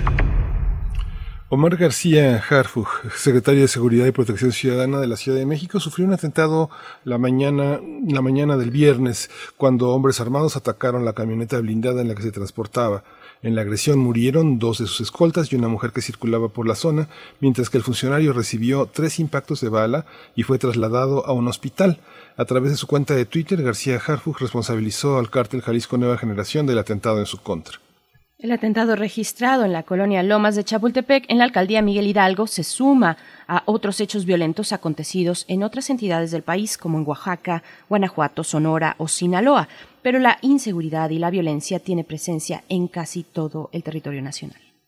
De acuerdo con cifras oficiales, tan solo en los primeros cinco meses del año se registraron 15.016 asesinatos, casi 500 más que en el mismo periodo de 2019 y en lo que va del año 2020 se han contabilizado nueve días con más de 100 homicidios diarios. Cabe señalar que la mayoría de las masacres y asesinatos múltiples se concentran en 16 estados del país. Y bueno, a partir de este lamentable atentado contra Omar García Harfuch y de otros hechos violentos registrados en el país, hablaremos esta mañana sobre la situación de violencia e inseguridad que eh, pues azota a nuestro país desde hace ya varios, varios años. Para ello nos acompañan esta mañana en la línea el doctor Raúl Benítez Manaut, él es presidente de eh, CACEDE e investigador del CISAN UNAM. Es especialista en asuntos de seguridad internacional de América del Norte y política exterior de Estados Unidos, México y América Latina. Ha estado con nosotros en distintas ocasiones y una vez más te damos la bienvenida, doctor Raúl Benítez Manaut. Gracias por estar aquí en Primer Movimiento. Buenos días. Buenos días, Berenice. Es un gusto estar con la audiencia de Radio UNAM y con ustedes. Gracias. También está con nosotros Osvaldo Zavala, periodista, profesor de la Universidad de la Ciudad de Nueva York, autor del libro Los carteles, Los carteles no existen. Y bueno, es un gusto tenerte otra vez con nosotros, Osvaldo Zavala. Muchas gracias por aceptar. Hola, un gusto saludarlos. Buenos días a ti y a todo el público. Gracias, Osvaldo. Gracias a los dos. Eh, Raúl Benítez, Osvaldo Zavala, pues bueno, ¿qué lectura le damos? ¿Qué lectura inicial? Eh, una mirada panorámica eh, que siempre es importante para abrir una conversación sobre este hecho en particular. ¿Qué nos refleja? ¿Qué, qué nos está diciendo del momento en el que atraviesa nuestro país en temas de seguridad y de violencia? empezaríamos contigo, Raúl Benítez Manaut. Sí, bueno, mira, el, el atentado contra Omar García Harfuch en la Ciudad de México el pasado viernes este es una es, es un reflejo del resultado de una gran campaña que se ha realizado contra el cártel de Jalisco Nueva Generación en el último año, tanto en Estados Unidos como en México. Entonces, este, el cártel de Jalisco, pues vamos a decir así, sus dirigentes están muy enojados, que empezó esto pues con la, la, confiscación de más de 1939 cuentas, cuentas de banco por la Unidad de Inteligencia Financiera, la captura de 600 miembros del cártel de Jalisco en Estados Unidos, producto de la acción de la DEA, de la de, se llama este operativo Python, este eh, también la captura de, del Menchito, el, el, hijo del Mencho, el máximo líder del cartel. Entonces, este, esto también se explica porque el cartel ha encontrado un, un, un, una geografía fértil para avanzar hacia la Ciudad de México, este están avanzando en la conquista de la ciudad, tienen aliados aquí que también han sido golpeados por la policía de la ciudad, como la Unión Tepito, entonces sus aliados están siendo golpeados y, y ubican como enemigos principales de la organización criminal pues a varios funcionarios, pero entre ellos está García Harfush, está este Santiago Nieto, está el canciller Marcelo Ebrard porque ha firmado las extradiciones, entre otros, pero son los los que se los que se destacan más como eh, los blancos del cartel. Entonces, el cartel avanza en la conquista del Valle de México, de la Ciudad de México, tiene ya posiciones muy logradas este, de, controlar a las mafias en, en la periferia oriente de la ciudad, en el Catepec, en el Zahualcoyot, en Texcoco, y, y ya tiene sus enclaves aliados con el cártel de la Unión Tepito y también con el cártel rival de la Unión Tepito, este, el Antiunión, porque pues el cartel busca ser el, el controlador y está buscando pactar con todos ellos. Ahora cabe resaltar que en esta época de, de COVID pues la venta de drogas y eso ha bajado porque están cerrados todos los bares, los restaurantes, la gente no está en la calle, etcétera, y ha sido ya se ha visto mermado sus ganancias y también el cartel busca ampliar sus negocios al por ejemplo el tema de la gasolina y eso explica parte de la violencia en el estado de Guanajuato. Osvaldo Zavala, ¿qué lectura inicial nos compartes esta mañana? Mira, a mí me, me sorprende mucho la rapidez con la que se ha construido en tiempo real una nueva narrativa eh, de la aparición de estos, la reaparición de los cárteles como una amenaza a la seguridad nacional del país. Sin duda es muy preocupante este hecho de violencia, pero creo que sabemos todavía bastante poco de, de lo que surgió alrededor de este atentado y, y entre más entendemos algunas de las mecánicas de, de, de, lo sucedido, pues surgen muchas dudas y muchas preguntas, ¿no? Por ejemplo, eh, me, me, llama la atención que primero, pues, eh, el, el, secretario Harfurch, García Harfurch, uh, haya culpado al cártel Jalisco Nueva Generación en, en, el espacio de unas cuantas horas. Eh, me parece que es que es eh, eh, llama la atención la, la, rapidez con la que se nombró a este grupo. Luego vemos eh, a partir de las investigaciones que han surgido con la detención de, de, de, de los que participaron en el atentado, cómo en realidad vemos una organización bastante eh, parecida a, a, un grupo paramilitar, es decir, estos un grupo células que eh, entre sí parecían no, no, no saber mucho sobre el, el, objetivo del atentado, que se trasladaron encapuchados a la ciudad eh, y que eh, a este presunto autor intelectual, que como se le nombra, José, Mar, José Armando Briseño, pues pareciera más que un autor intelectual, un tipo de outsourcer, ¿no? O sea, alguien que que fue contratado para a su vez contratar a esta gente que parecía no tener gran conocimiento de, de lo que estaban haciendo. Entonces a mí me surgen muchas preguntas porque más que pensar en una eh, disputa de cárteles por la ciudad, etcétera, me parece que estamos viendo un grupo paramilitar que está actuando eh, de, de, decididamente no lo sé por qué, pues no, esa es parte de la información que no conocemos, pero que eh, correspondería a una organización de, a un atentado con, tácticas militares que no necesariamente me parece de, son, son rápidamente asociables a los llamados cárteles. ¿no? Entonces la pregunta aquí que me surge es, ¿para qué eh, un grupo como el supuesto cártel Jalisco Nueva Generación, que está siendo asediado por la Unidad de Inteligencia Financiera, que como eh, mencionó hace un rato Benítez, eh, pues está siendo atacado claramente, ¿para qué provocar eh, todavía una mayor militarización, una mayor respuesta militar. Entonces, eh, eh, ante todas estas preguntas, creo que tendríamos que pues mantener reservas ante la versión oficial de, un supuesto atentado organizado por el cártel de Jalisco Nueva Generación y pues pensar un poco también en la complejidad de la violencia en el país, en la que vemos pues grupos paramilitares en varias zonas de, del territorio y en, y en donde además pues tenemos muchas dudas y muchas preguntas en torno incluso al propio historial del secretario García Harfuch, ¿no? Que, creo que se ha mencionado, pero no se han tal vez puesto en, en, en relieve en, en esta discusión. No, no, no, no sé en realidad cómo llegar a una conclusión rápidamente, pues. Entonces creo que tenemos estas preguntas y creo que resulta importante hacerlas porque eh, si, nos atenemos a la versión oficial, pues el cártel de Jalisco Nueva Generación estaría abriendo frentes por todo el país, incluso se les atribuye estar detrás de las matanzas en San Mateo, en Oaxaca, lo cual me parece pues también problemático porque ahí lo que vemos es una disputa territorial, ¿no? Contra grupos locales eh, que defienden eh, su territorio. Entonces te, tengo muchas preguntas al respecto de la versión oficial. Ay, Osvaldo, ¿por qué metes tanto ruido en esta mañana? Es interesante todo el planteamiento porque viéndolo en términos de las representaciones y de, la, de las cuestiones simbólicas, hay una enorme, hay una enorme tarea. Justamente ayer conversábamos con Lorenzo Meyer y una de las preguntas eh, que se quedaron en el tintero fue esta, esta relación, digamos, cómo planteas esta narrativa donde el jefe de la seguridad, que tiene un, una historia que merece ser contada y puesta en todas las redes simbólicas que la atraviesan, eh, está pintado como un héroe, fotos, eh, este, declaraciones muy, muy, muy rápidas eh, de la jefa de gobierno, interesantes del presidente de la República señalando que, bueno, se están pisando callos, como se dice vulgarmente, este, se está trabajando contra la corrupción y pues aparecen los involucrados, los afectados, pero por otra parte, este elemento de la foto de Harfuch recuperándose en un gran sillón eh, con el jefe de la, de la, unidad de inteligencia financiera con un chaleco y una y una este un, un barret también de alto poder y la declaración tan rápida. Eso realmente tiene que ver con una narrativa importante. Y bueno eh, comentaba ayer con Lorenzo Meyer el que esté tan vinculado con Jalisco su abuelo gobernador de Jalisco, eh, secretario de la Defensa, el hombre que encabezó el tema del 68, un hombre de gran confianza de Díaz Ordaz, pero por otro, un joven, un joven de 38 años que tiene la oportunidad de darle la espalda a esa tradición de la familiar de la que viene, compleja también, con un padre también muy cuestionable que representa todo este tema en el que tú has señalado en tus trabajos, Osvaldo, que pues los cárteles tienen como base también muchos políticos y muchos medios.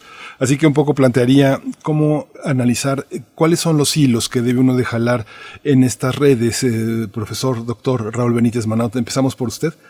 Sí, mira, eh, la historia del, del combate a, lo, a las organizaciones criminales de los gobiernos es cuando, cuando una organización crece mucho, el gobierno tiene dos opciones, y esto estamos hablando de los últimos 30 años o de plano hacer una alianza con, con los jefes de esa organización para que en los lugares donde opera, por ejemplo, digamos Ciudad Juárez, Sinaloa, Tamaulipas, etcétera, eh, no haya mucha violencia y entonces haya una aparente normalidad, pero ellos, bueno, tienen el control del lugar y no necesitan matar a mucha gente, o del gobierno, pues les declara la guerra y trata de hacer un desmantelamiento de estas organizaciones cuando opinan que ya se pasó la raya o que quieren controlar políticamente el Estado, al gobernador, presidentes municipales de ciudades grandes, o incluso chicas. Entonces, eh, nosotros tenemos una historia en los últimos 10 años de varios carteles que, fue, que, crecieron mucho y que luego fueron golpeados con mucha energía. Por ejemplo, este tenemos a los Zetas, que crecieron mucho en la franja del Golfo de México, luego trataron de, ampliarse también hacia el Pacífico, pero es con menos éxito, y ahí la Secretaría de Marina les dio golpes contundentes en el estado de Veracruz y les cortó los canales de comunicación entre Tamaulipas y Guatemala, y entonces los Zetas se fueron reduciendo y nunca los Zetas pudieron quitarle el control del estado de Tamaulipas y de las ocho ciudades grandes del norte del estado al cártel del Golfo, pero ciertamente los Zetas fueron atomizando y se crearon células independientes y empezaron a hacer otros negocios que son negocios de no, de no drogas, ¿no?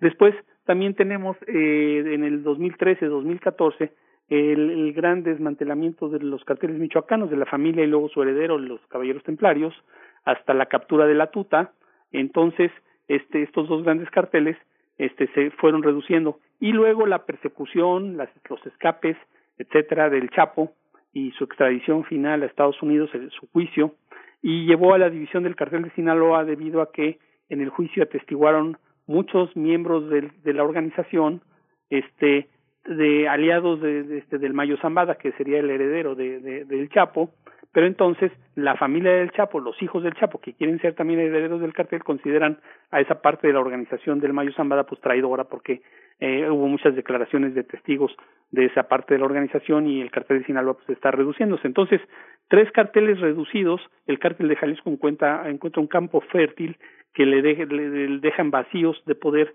y, y también el cártel de Jalisco ha ampliado su, vamos a decir así, como dicen los empresarios, su portafolio de actividades eh, sobre el tema de la gasolina desde el año pasado. Ahora, el, los, los este, actos criminales no narcotráfico para las organizaciones criminales son muy importantes porque no las persigue Estados Unidos. A Estados Unidos le interesa el narcotráfico, el lavado de dinero que se produce allá, la venta de drogas en Estados Unidos, que el cartel también les da un, una cantidad importantísima de fentanil, la nueva droga desde el año 2015, porque controlan el puerto de Manzanillo y partes de, del puerto de Lázaro Cárdenas. Entonces, el cartel se lanza sobre la gasolina, entre otras cosas, porque pues todos somos este eh, eh, sujetos del crimen del robo de gasolina, porque todos compramos gasolina, o sea, en México tú, yo, todos pues, compramos gasolina y muchas veces esta gasolina es robada. Yo he ido por carreteras donde pido facturas y pues nunca me las mandan. ¿Qué quiere decir eso? Pues que la gasolina es robada, ¿no? Si no fuera robada, pues la, la gasolinera no tendría problema de facturar. Esto quiere decir que ese, ese acto criminal no va a ser perseguido con energía porque a los norteamericanos les importa un cuerno que, haya secuestros, extorsiones, derechos de piso, robo de gasolina, etcétera, robo de autos, todo eso no les importa, lo que persiguen es el narcotráfico. Entonces los carteles buscan actividades este no, no narco como los Zetas que en un momento dado controlaron el tráfico de migrantes también desde Guatemala, Tapachula, hacia, hacia México, hacia California, hacia Texas. Y el cártel de Jalisco pues está en este momento en la conquista del Valle de México, de la Ciudad de México, ya tienen partes del Estado de México pues bajo su control, pero sí, ciertamente la capital pues es la joya de la corona. La en la capital hay mucha actividad de narcotráfico, pero no bélica, es es donde los narcos lavan el dinero, hay un montón de empresas lavadoras de dinero, restaurantes, cuentas de banco abiertas a nombre de todas las organizaciones, pero tratan de que sea saldo blanco para no ser perseguidos en la capital, pero el cártel de Jalisco pues está abriendo un escenario bélico y aquí se encuentran pues con una policía mal bien organizada, mal bien dirigida, lo que nosotros queramos, pero una policía unificada, no como las policías municipales del Estado de México y de otras partes del país, y con un servicio de inteligencia pues consolidado desde los años noventas, porque ha sido un solo partido el que ha gobernado la ciudad, aunque haya cambiado de nombre de PRD a Morena, los integrantes son los mismos, y los dirigentes son los mismos, entonces hay continuidad en la información de inteligencia criminal en la ciudad, está unificada, tiene sus comandos, etcétera, e incluso recuperan funcionarios este como García Harfush que son parte de la élite de la seguridad de los gobiernos anteriores. Entonces, aquí lo que tenemos es un lugar más difícil, también. Por eso el atentado está muy raro porque por ejemplo, no confían los de Jalisco en el cártel de la Unión Tepito porque trajeron a los gatilleros, a los sicarios, pues del resto, del interior del país, de Colima, de Nayarit, de Jalisco, de Michoacán, etcétera, y eso habla de la, la, la impericia de ellos para manejarse en la ciudad y de que los agarraron rápido, por eso y además hicieron el atentado en, en, la colonia más protegida del país, vamos a llamar así, porque ahí están todas las embajadas, las casas donde viven los embajadores, las casas donde vive la gente más rica, está lleno de cámaras, y, y las embajadas y las casas de los embajadores son protegidas por la policía de la Ciudad de México.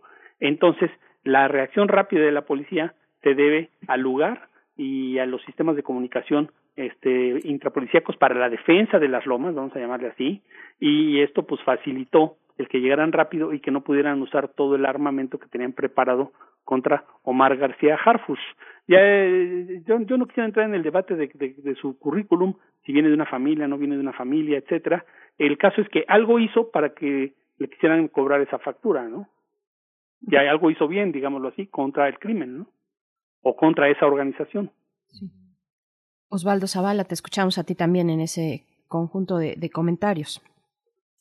Bueno, yo no pondría en, en, digamos, en un segundo plano el, el historial de García Harfuch, más allá de, de, su genealogía familiar, que sin duda es llamativa, como hijo de Javier García Paniagua, el director de la DFS y nieto de Marcelino García Barragán, secretario de la Defensa que participó en el en, el, en el, la masacre de, de, bueno, no que no participó, que era la secretaria de, de, de, de Defensa durante la matanza de la del Olco el 2 de del 68, pues García Harfuch ha sido vinculado con el caso de los 43 normalistas desaparecidos de Ayotzinapa, trabajaba en la Policía Federal, Judicial Federal, que bueno, que como sabemos, pues eh, tuvo enormes problemas de corrupción, eh, sobre todo en los años en los que eh, García Harfuch operaba. Entonces, eh, me parece que hay preguntas serias que se tienen que traer a colación sobre su propio historial policial y, su, y, la, y los presuntos actos delincuenciales por los que al parecer estaba siendo investigado eh, en Estados Unidos.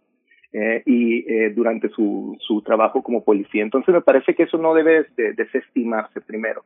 Eh, segundo, pues me parece también, insisto, importantísimo pensar cómo a partir de este atentado del cual sabemos bastante poco, insisto, eh, vemos este grupo de mercenarios, este grupo de, gente contratada para, para disparar, que no necesariamente eh, sabía a quién, no necesariamente representa a un supuesto cártel, como, rápidamente se ha, dicho, eh, y tener en cuenta entonces cómo a partir de este atentado lo que se está significando es una narrativa que únicamente avanza los intereses de la militarización en el país y es lo que más me preocupa en esto.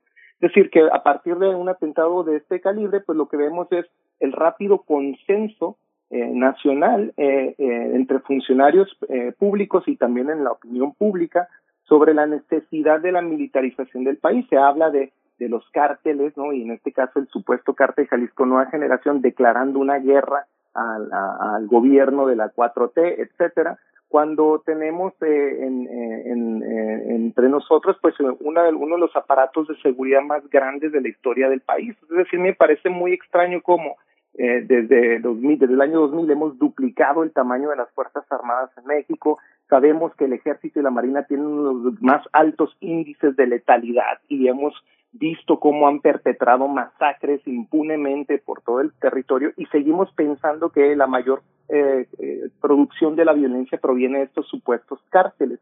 Ahora, no, no pongo en duda la, la, la realidad de que el país está, eh, desde luego, eh, dañado en su tejido social y que sin duda hay grupos delincuenciales que operan y, y, que deben de atenderse, pero estamos haciendo el salto a una supuesta guerra de cárteles a partir de un de, hechos que, en realidad conocemos poco y donde, insisto, hay muchas preguntas sobre los propios actores involucrados, empezando por el propio secretario García Harfuch.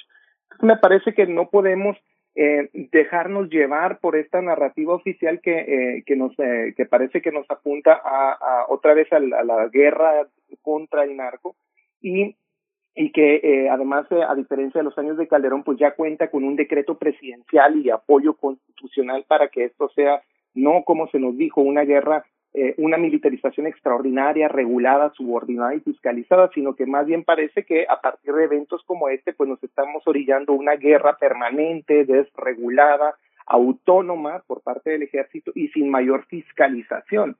Entonces creo que tenemos que tener mucho cuidado en, dejar de, estar fascinados por estas narrativas y pensar un poco que tenemos un ejército de enorme poder, una, las Fuerzas Armadas en México tienen un, una enorme influencia política territorial eh, y con un enorme presupuesto van a controlar ahora el, el, el nuevo eh, aeropuerto de la Ciudad de México, tienen una enorme presencia la Marina en los puertos, desde luego. Entonces creo que necesitamos atender en México el, el gran problema que significa la militarización y el poder militar en el país y no tanto los supuestos cárteles. Y por, y por dar un par de ejemplos, ¿no? Eh, por tantos años en el, durante el, el, sexenio de Calderón y el de Peña Nieto se nos vendió el cártel de Sinaloa como el mayor grupo criminal en la historia. Analistas como Edgardo Buscaglia insisten todavía que tiene presencia en 120 países del mundo, una cifra eh, de verdad extraordinaria si, si, se piensa que si se recuerda que no hay ningún solo dato que verifique esto más allá de anécdotas es decir una persona de Sinaloa que fue detenida en no sé qué operativo en en, en, en Bélgica de pronto eso es la supuesta presencia. Pero luego vemos al propio Chapo mismo no de ahora en prisión de por vida sin sin mayor riqueza ninguna cuenta su nombre. Es decir estos mitos sobredimensionados que justificaron la militarización durante do, dos sexenios anteriores ahora completamente destruidos y con mucha facilidad dejamos de lado el cártel eh, de Sinaloa y ahora estamos aceptando esta narrativa del cártel Jalisco Nueva Generación como una nueva eh, organización que otra vez amenaza al Estado, etcétera. Eh, en, cuanto al robo de combustibles, por ejemplo, ¿no? Si nos atenemos a lo que dice eh, la versión oficial, pues esto de que el, eh, el cártel Jalisco está disputándose con el cártel Santa Rosa de Lima el robo de combustible, pues estamos en realidad hablando de algo bastante menor. La periodista Ana Lilia Pérez nos ha, nos explicado cómo el, el robo de combustible en realidad ocurría 80% en las bases navales, es decir, con el consentimiento de funcionarios de Pemex y que solo el 20% del robo de combustible realmente ocurría en las tomas clandestinas donde operan estos supuestos cárteles. Entonces estamos hablando de,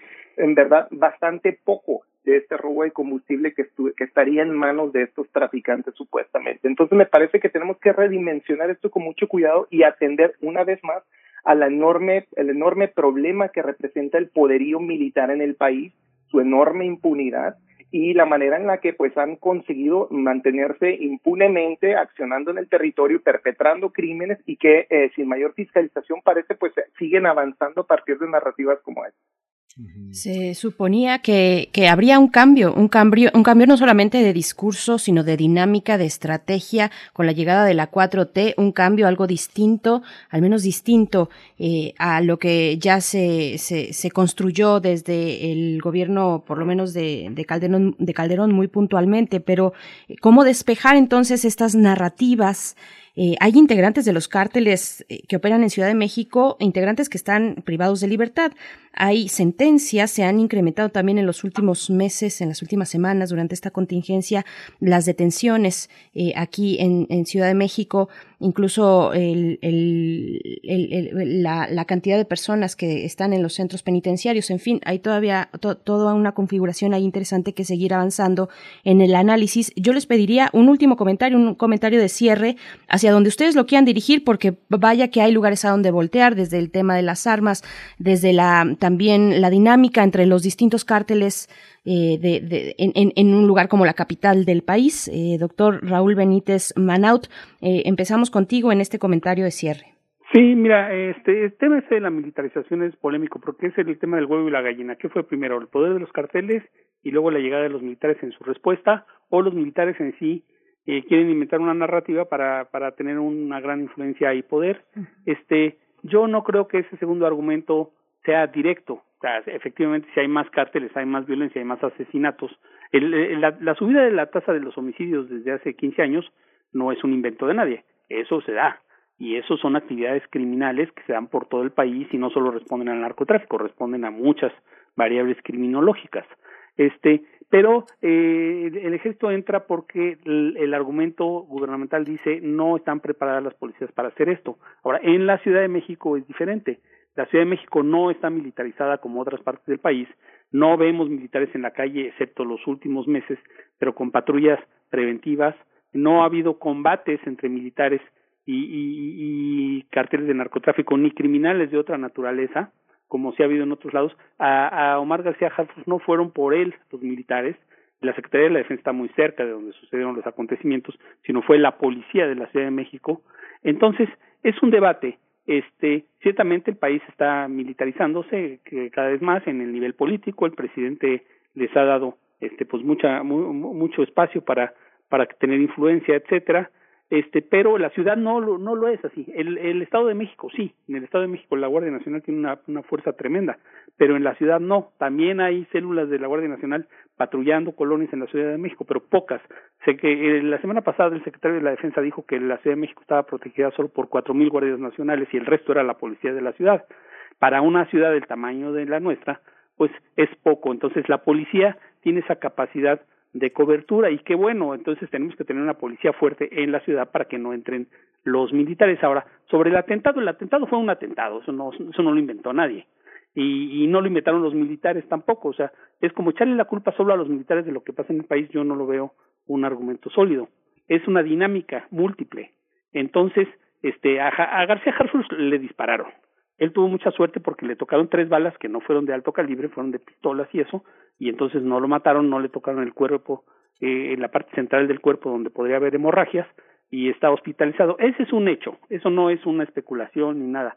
Que este, él dijo rápido que fue el cártel de Jalisco, fue, fue porque lo que dijeron, que eso puede, lo podemos saberlo y corroborarlo después o no, es que una llamada de inteligencia interceptada donde estaba mencionado él y otros funcionarios como blanco del cartel que estaban próximos a realizar un atentado. A lo mejor el gobierno tendría que pues, hacer público el contenido de esa llamada para saber si es cierto o no este esto que están señalando, pero de que el cártel de Jalisco este algunos altos funcionarios mexicanos como el secretario de la Defensa Nacional la semana pasada en las conferencias mañaneras donde estuvo casi toda la semana y los informes de la DEA que les creamos o no es otra cosa, pero ellos han dicho que el cártel de Jalisco en este momento son las, es la organización criminal más poderosa de México y quiere llegar a la capital.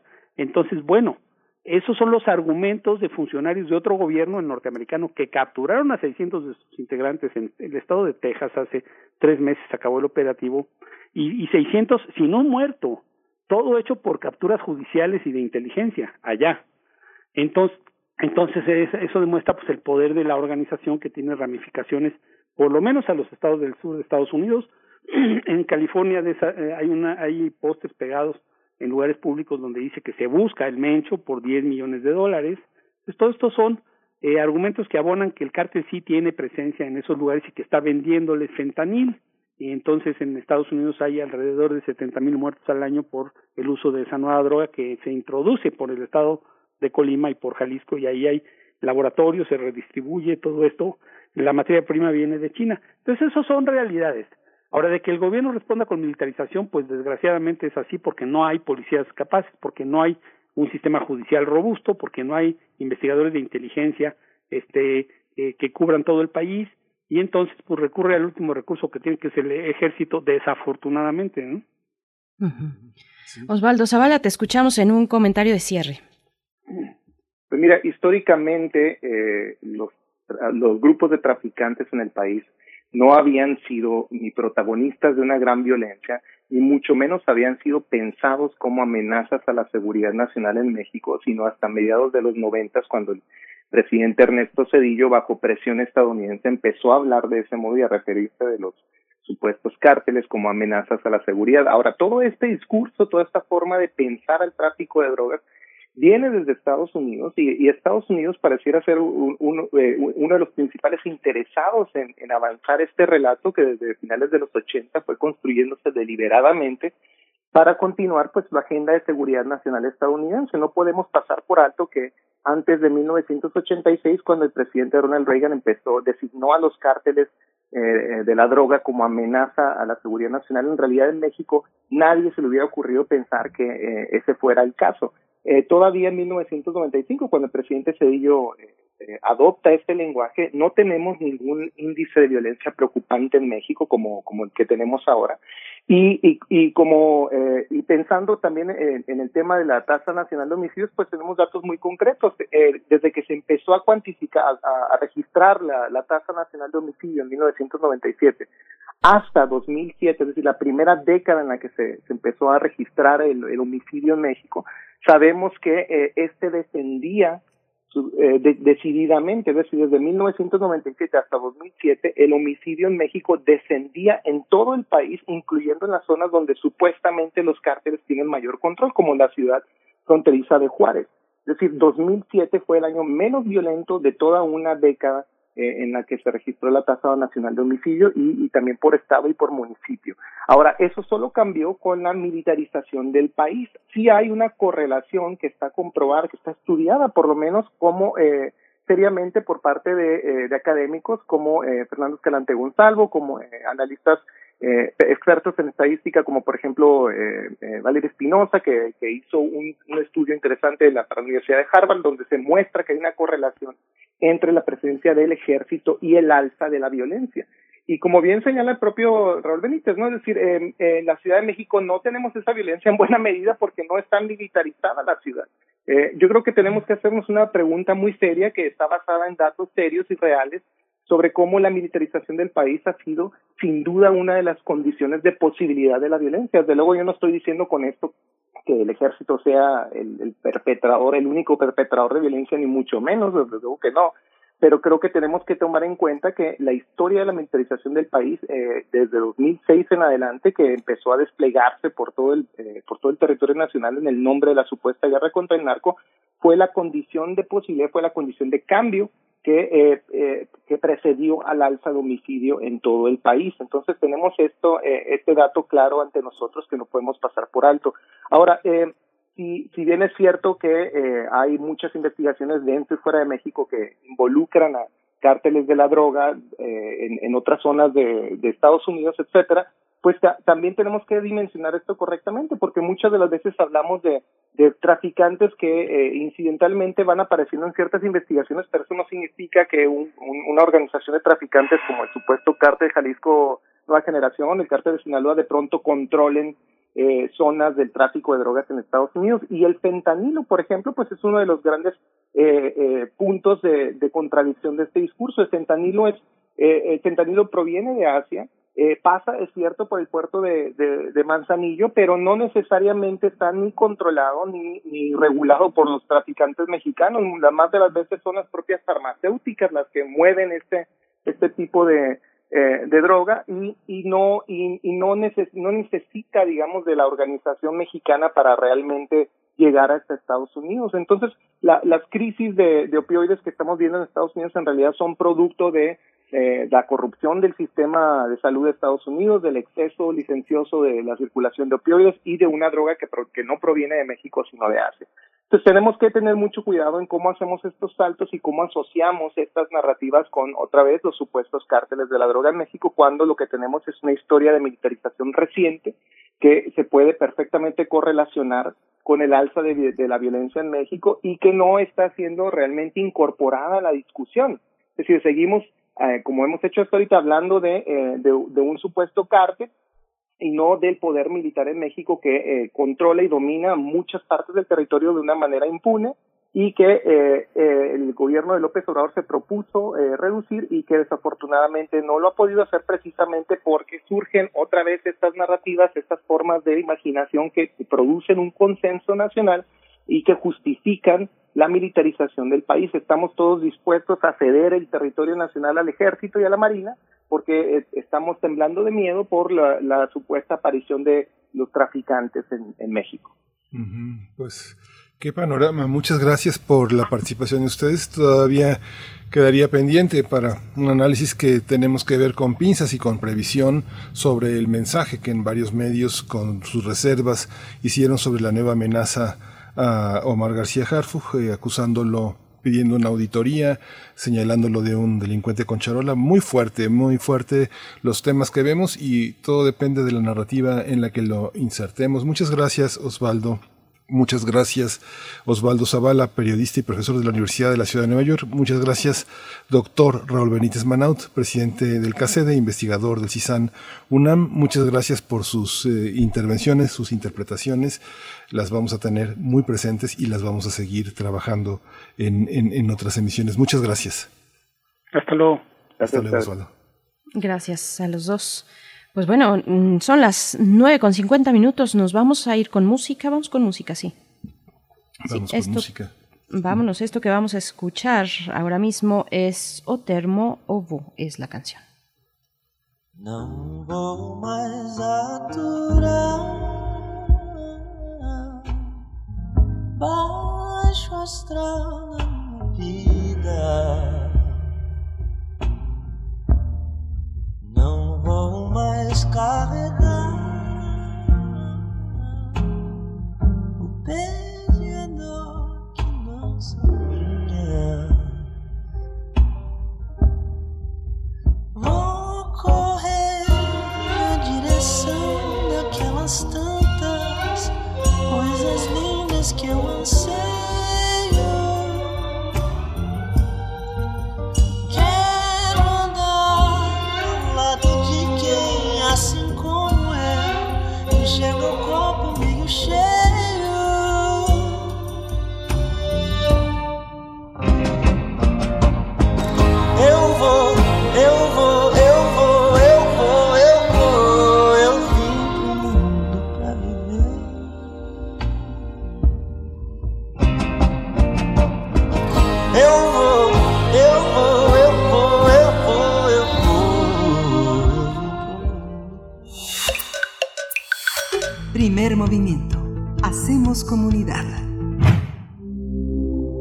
Química entre nosotros. Química para todos. Bien, pues damos la bienvenida en esta mañana de miércoles al doctor Plinio Sosa, como cada miércoles está aquí con nosotros para cerrar de esta manera el programa Química para Todos a 150 años de la tabla periódica, el Hafnio, el hacedor de el afnio, más bien, el afnio hacedor de chispas. Eh, querido doctor Plinio Sosa, te saludamos esta mañana, bienvenido, gracias por estar aquí. Gracias, Bere, buenos días, buenos días, Miguel Ángel. Hola, Brini, buenos días. Creo que sí se pronuncia hafnio, que no debería, Hafnio. pero pues se, se quedó la, la pronunciación en- como si fuera inglés. Así es, El escuchamos. es un metal típico, plateado, brillante, dúctil y resistente a la corrosión. En la tabla periódica se ubica en el bloque D, en la casilla donde coinciden la cuarta columna y el sexto renglón. Al contrario de los lantanoides y los actinoides, el hafnio es un elemento que sí le hace honor a la idea fundamental de la tabla periódica, que los elementos de una misma columna se parezcan químicamente. El hafnio se parece muchísimo al circonio, es el elemento que está exactamente arriba de él. Se parecen tanto que es muy pero muy difícil separarlos. De hecho, de los 118 elementos de la tabla, esos son los dos elementos que más se parecen entre sí. Por eso, en la naturaleza, el hafnio siempre se encuentra junto con el circonio, en las mismas rocas, en los mismos minerales, normalmente como óxido de hafnio. Como ocurre con la mayoría de los elementos, no existe en la naturaleza como sustancia elemental. Para obtener el hafnio elemental, primero hay que obtener el crudo de hafnio y luego este hacerlo reaccionar con sodio y con magnesio o con magnesio, perdón, para obtener la sustancia elemental. Precisamente por su parecido con el circonio, el hafnio fue uno de los últimos elementos no hechos por el hombre en descubrirse. El orden de los elementos químicos siempre se había establecido mediante su masa atómica, es decir, se ordenaban según su masa atómica. Sin embargo, en 1913, el físico inglés Henry Moseley encontró que lo que verdaderamente distingue a un elemento de otro es el número de protones que contiene en su núcleo. Digamos, el elemento que contiene un solo protón en su núcleo es el número uno. El elemento que contiene dos protones es el número dos. El que tiene tres es el número tres y así sucesivamente. Es decir, el número de casilla en la tabla periódica es directamente el número de protones de cada elemento. Bueno, este, fue entonces evidente que aún faltaba un elemento por descubrir, porque en aquella época ya existía el número 71, que es el lutecio, y el número 73 también existía, que es el tántalo. Faltaba el 72. ¿sí? En 1923, en la Universidad de Copenhague, en Dinamarca, el físico holandés Dirk Koster y el químico sueco de origen húngaro, George von Hevesy, descubrieron el hafnio mediante el análisis espectroscópico de rayos X de un mineral de circonio proveniente de Noruega. Lo nombraron hafnio en honor al antiguo nombre en latín de Copenhague, que es hafnia. Esto quiere decir que nunca obtuvieron el óxido de hafnio, ni mucho menos el propio hafnio. Simplemente analizando el espectro de rayos X, concluyeron que allí estaba el elemento número 72. Un trabajo más de física que de química. ¿Cómo es la ciencia, no? Un holandés, un sueco húngaro, un mineral noruego y una universidad danesa. ¿Cuántos países involucrados? Cinco. Holanda, Suecia, Hungría, Noruega y Dinamarca. La ciencia. Así es la ciencia. Aunque el hafnio y el circonio son prácticamente idénticos desde el punto de vista químico, sus propiedades nucleares son totalmente opuestas. El circonio eh, es transparente a los neutrones, pasan a través de él. De tal modo, por eso se usa en las tuberías de los reactores nucleares, para no impedir el paso de los neutrones. En cambio, el hafnio es como una especie de escudo para los neutrones, captura neutrones, absorbe neutrones, y por lo tanto, esto es indispensable para evitar que se descontrolen los procesos nucleares y evitar que los neutrones emitidos generen una reacción en cadena. El cambio también se usa en la fabricación de lámparas de gas y lámparas incandescentes también, y también eh, en aleaciones metálicas con cualquier cosa, ¿no? Con hierro, con titanio, con niobio, etcétera, porque eh, por la resistencia que tiene el hafnio a las altas temperaturas. Y entonces eso se usa principalmente para fabricar partes de naves espaciales. Pero una aplicación curiosa es para hacer fuego. Hemos visto en las películas cómo nuestros antepasados golpeaban una roca contra otra para generar una chispa que permitiera encender las fogatas. Algunos metales, y entre ellos el cadmio, cuando están finamente divididos, pueden reaccionar con el oxígeno del aire y encenderse. ¿Sí? Es lo que pasa con las piedras. Al golpearlas, hay unas pequeñas partículas del metal, ¿no? Que salen por ahí y entonces se encienden y generan la chispa. ¿sí? Sí, aunque cueste creerlo, los metales también se pueden quemar. Y bueno, por último, una frase. ¿sí? El tímido y elusivo jafnio, doble del circonio, escudo de neutrones y hacedor de chispas. Ay, qué, qué maravilla. Querido Plinio Sosa, muchas gracias por, por darnos esas, esas chispas cada miércoles, esos asomos, unos eh, asomos distintos y desde tantos referentes a los elementos de la tabla periódica. Te agradecemos, te mandamos un abrazo y te deseamos un gran miércoles esta mañana. Muchas gracias. Igualmente, un abrazo cariñoso. Gracias, Plinio. Otra vez el tema de las fronteras que finalmente se diluyen. La ciencia las diluye, el arte también las diluye, el pensamiento, la filosofía, donde la colaboración, pues ahora justamente en un mundo tan comunicado, pues aprovechémosla, ¿no? No, no, no nos alejemos, sino que diluyamos las fronteras. Por supuesto. Por supuesto, y bueno, aquí, aquí seguimos haciendo esos puentes y el día de mañana también, como todos los días, a partir de las 7 les esperamos aquí en Radio UNAM en primer movimiento. Nos despedimos ya, son las 9 con 58 minutos. Damos las gracias a, todo el equipo, a todo el equipo que se encuentra de manera remota y atento siempre, todas y todos los que componen el equipo de primer movimiento, a Frida Saldívar allá en cabina, en la producción ejecutiva, Arturo González en los controles técnicos. Muchas gracias a ustedes, sobre todo por sintonizar Quédense aquí en Radio UNAM, sigan disfrutando la programación universitaria a través de estas frecuencias 96.1 de FM, 860 de AM. Y gracias a ti también, Miguel Ángel, por todo, por esta compañía. Mañana nos volvemos a encontrar. Mañana nos encontramos. Que tengan todos un buen día. Hasta mañana. Esto fue Primer Movimiento. El mundo desde la universidad. Radio UNAM presentó Primer Movimiento. El mundo desde la universidad.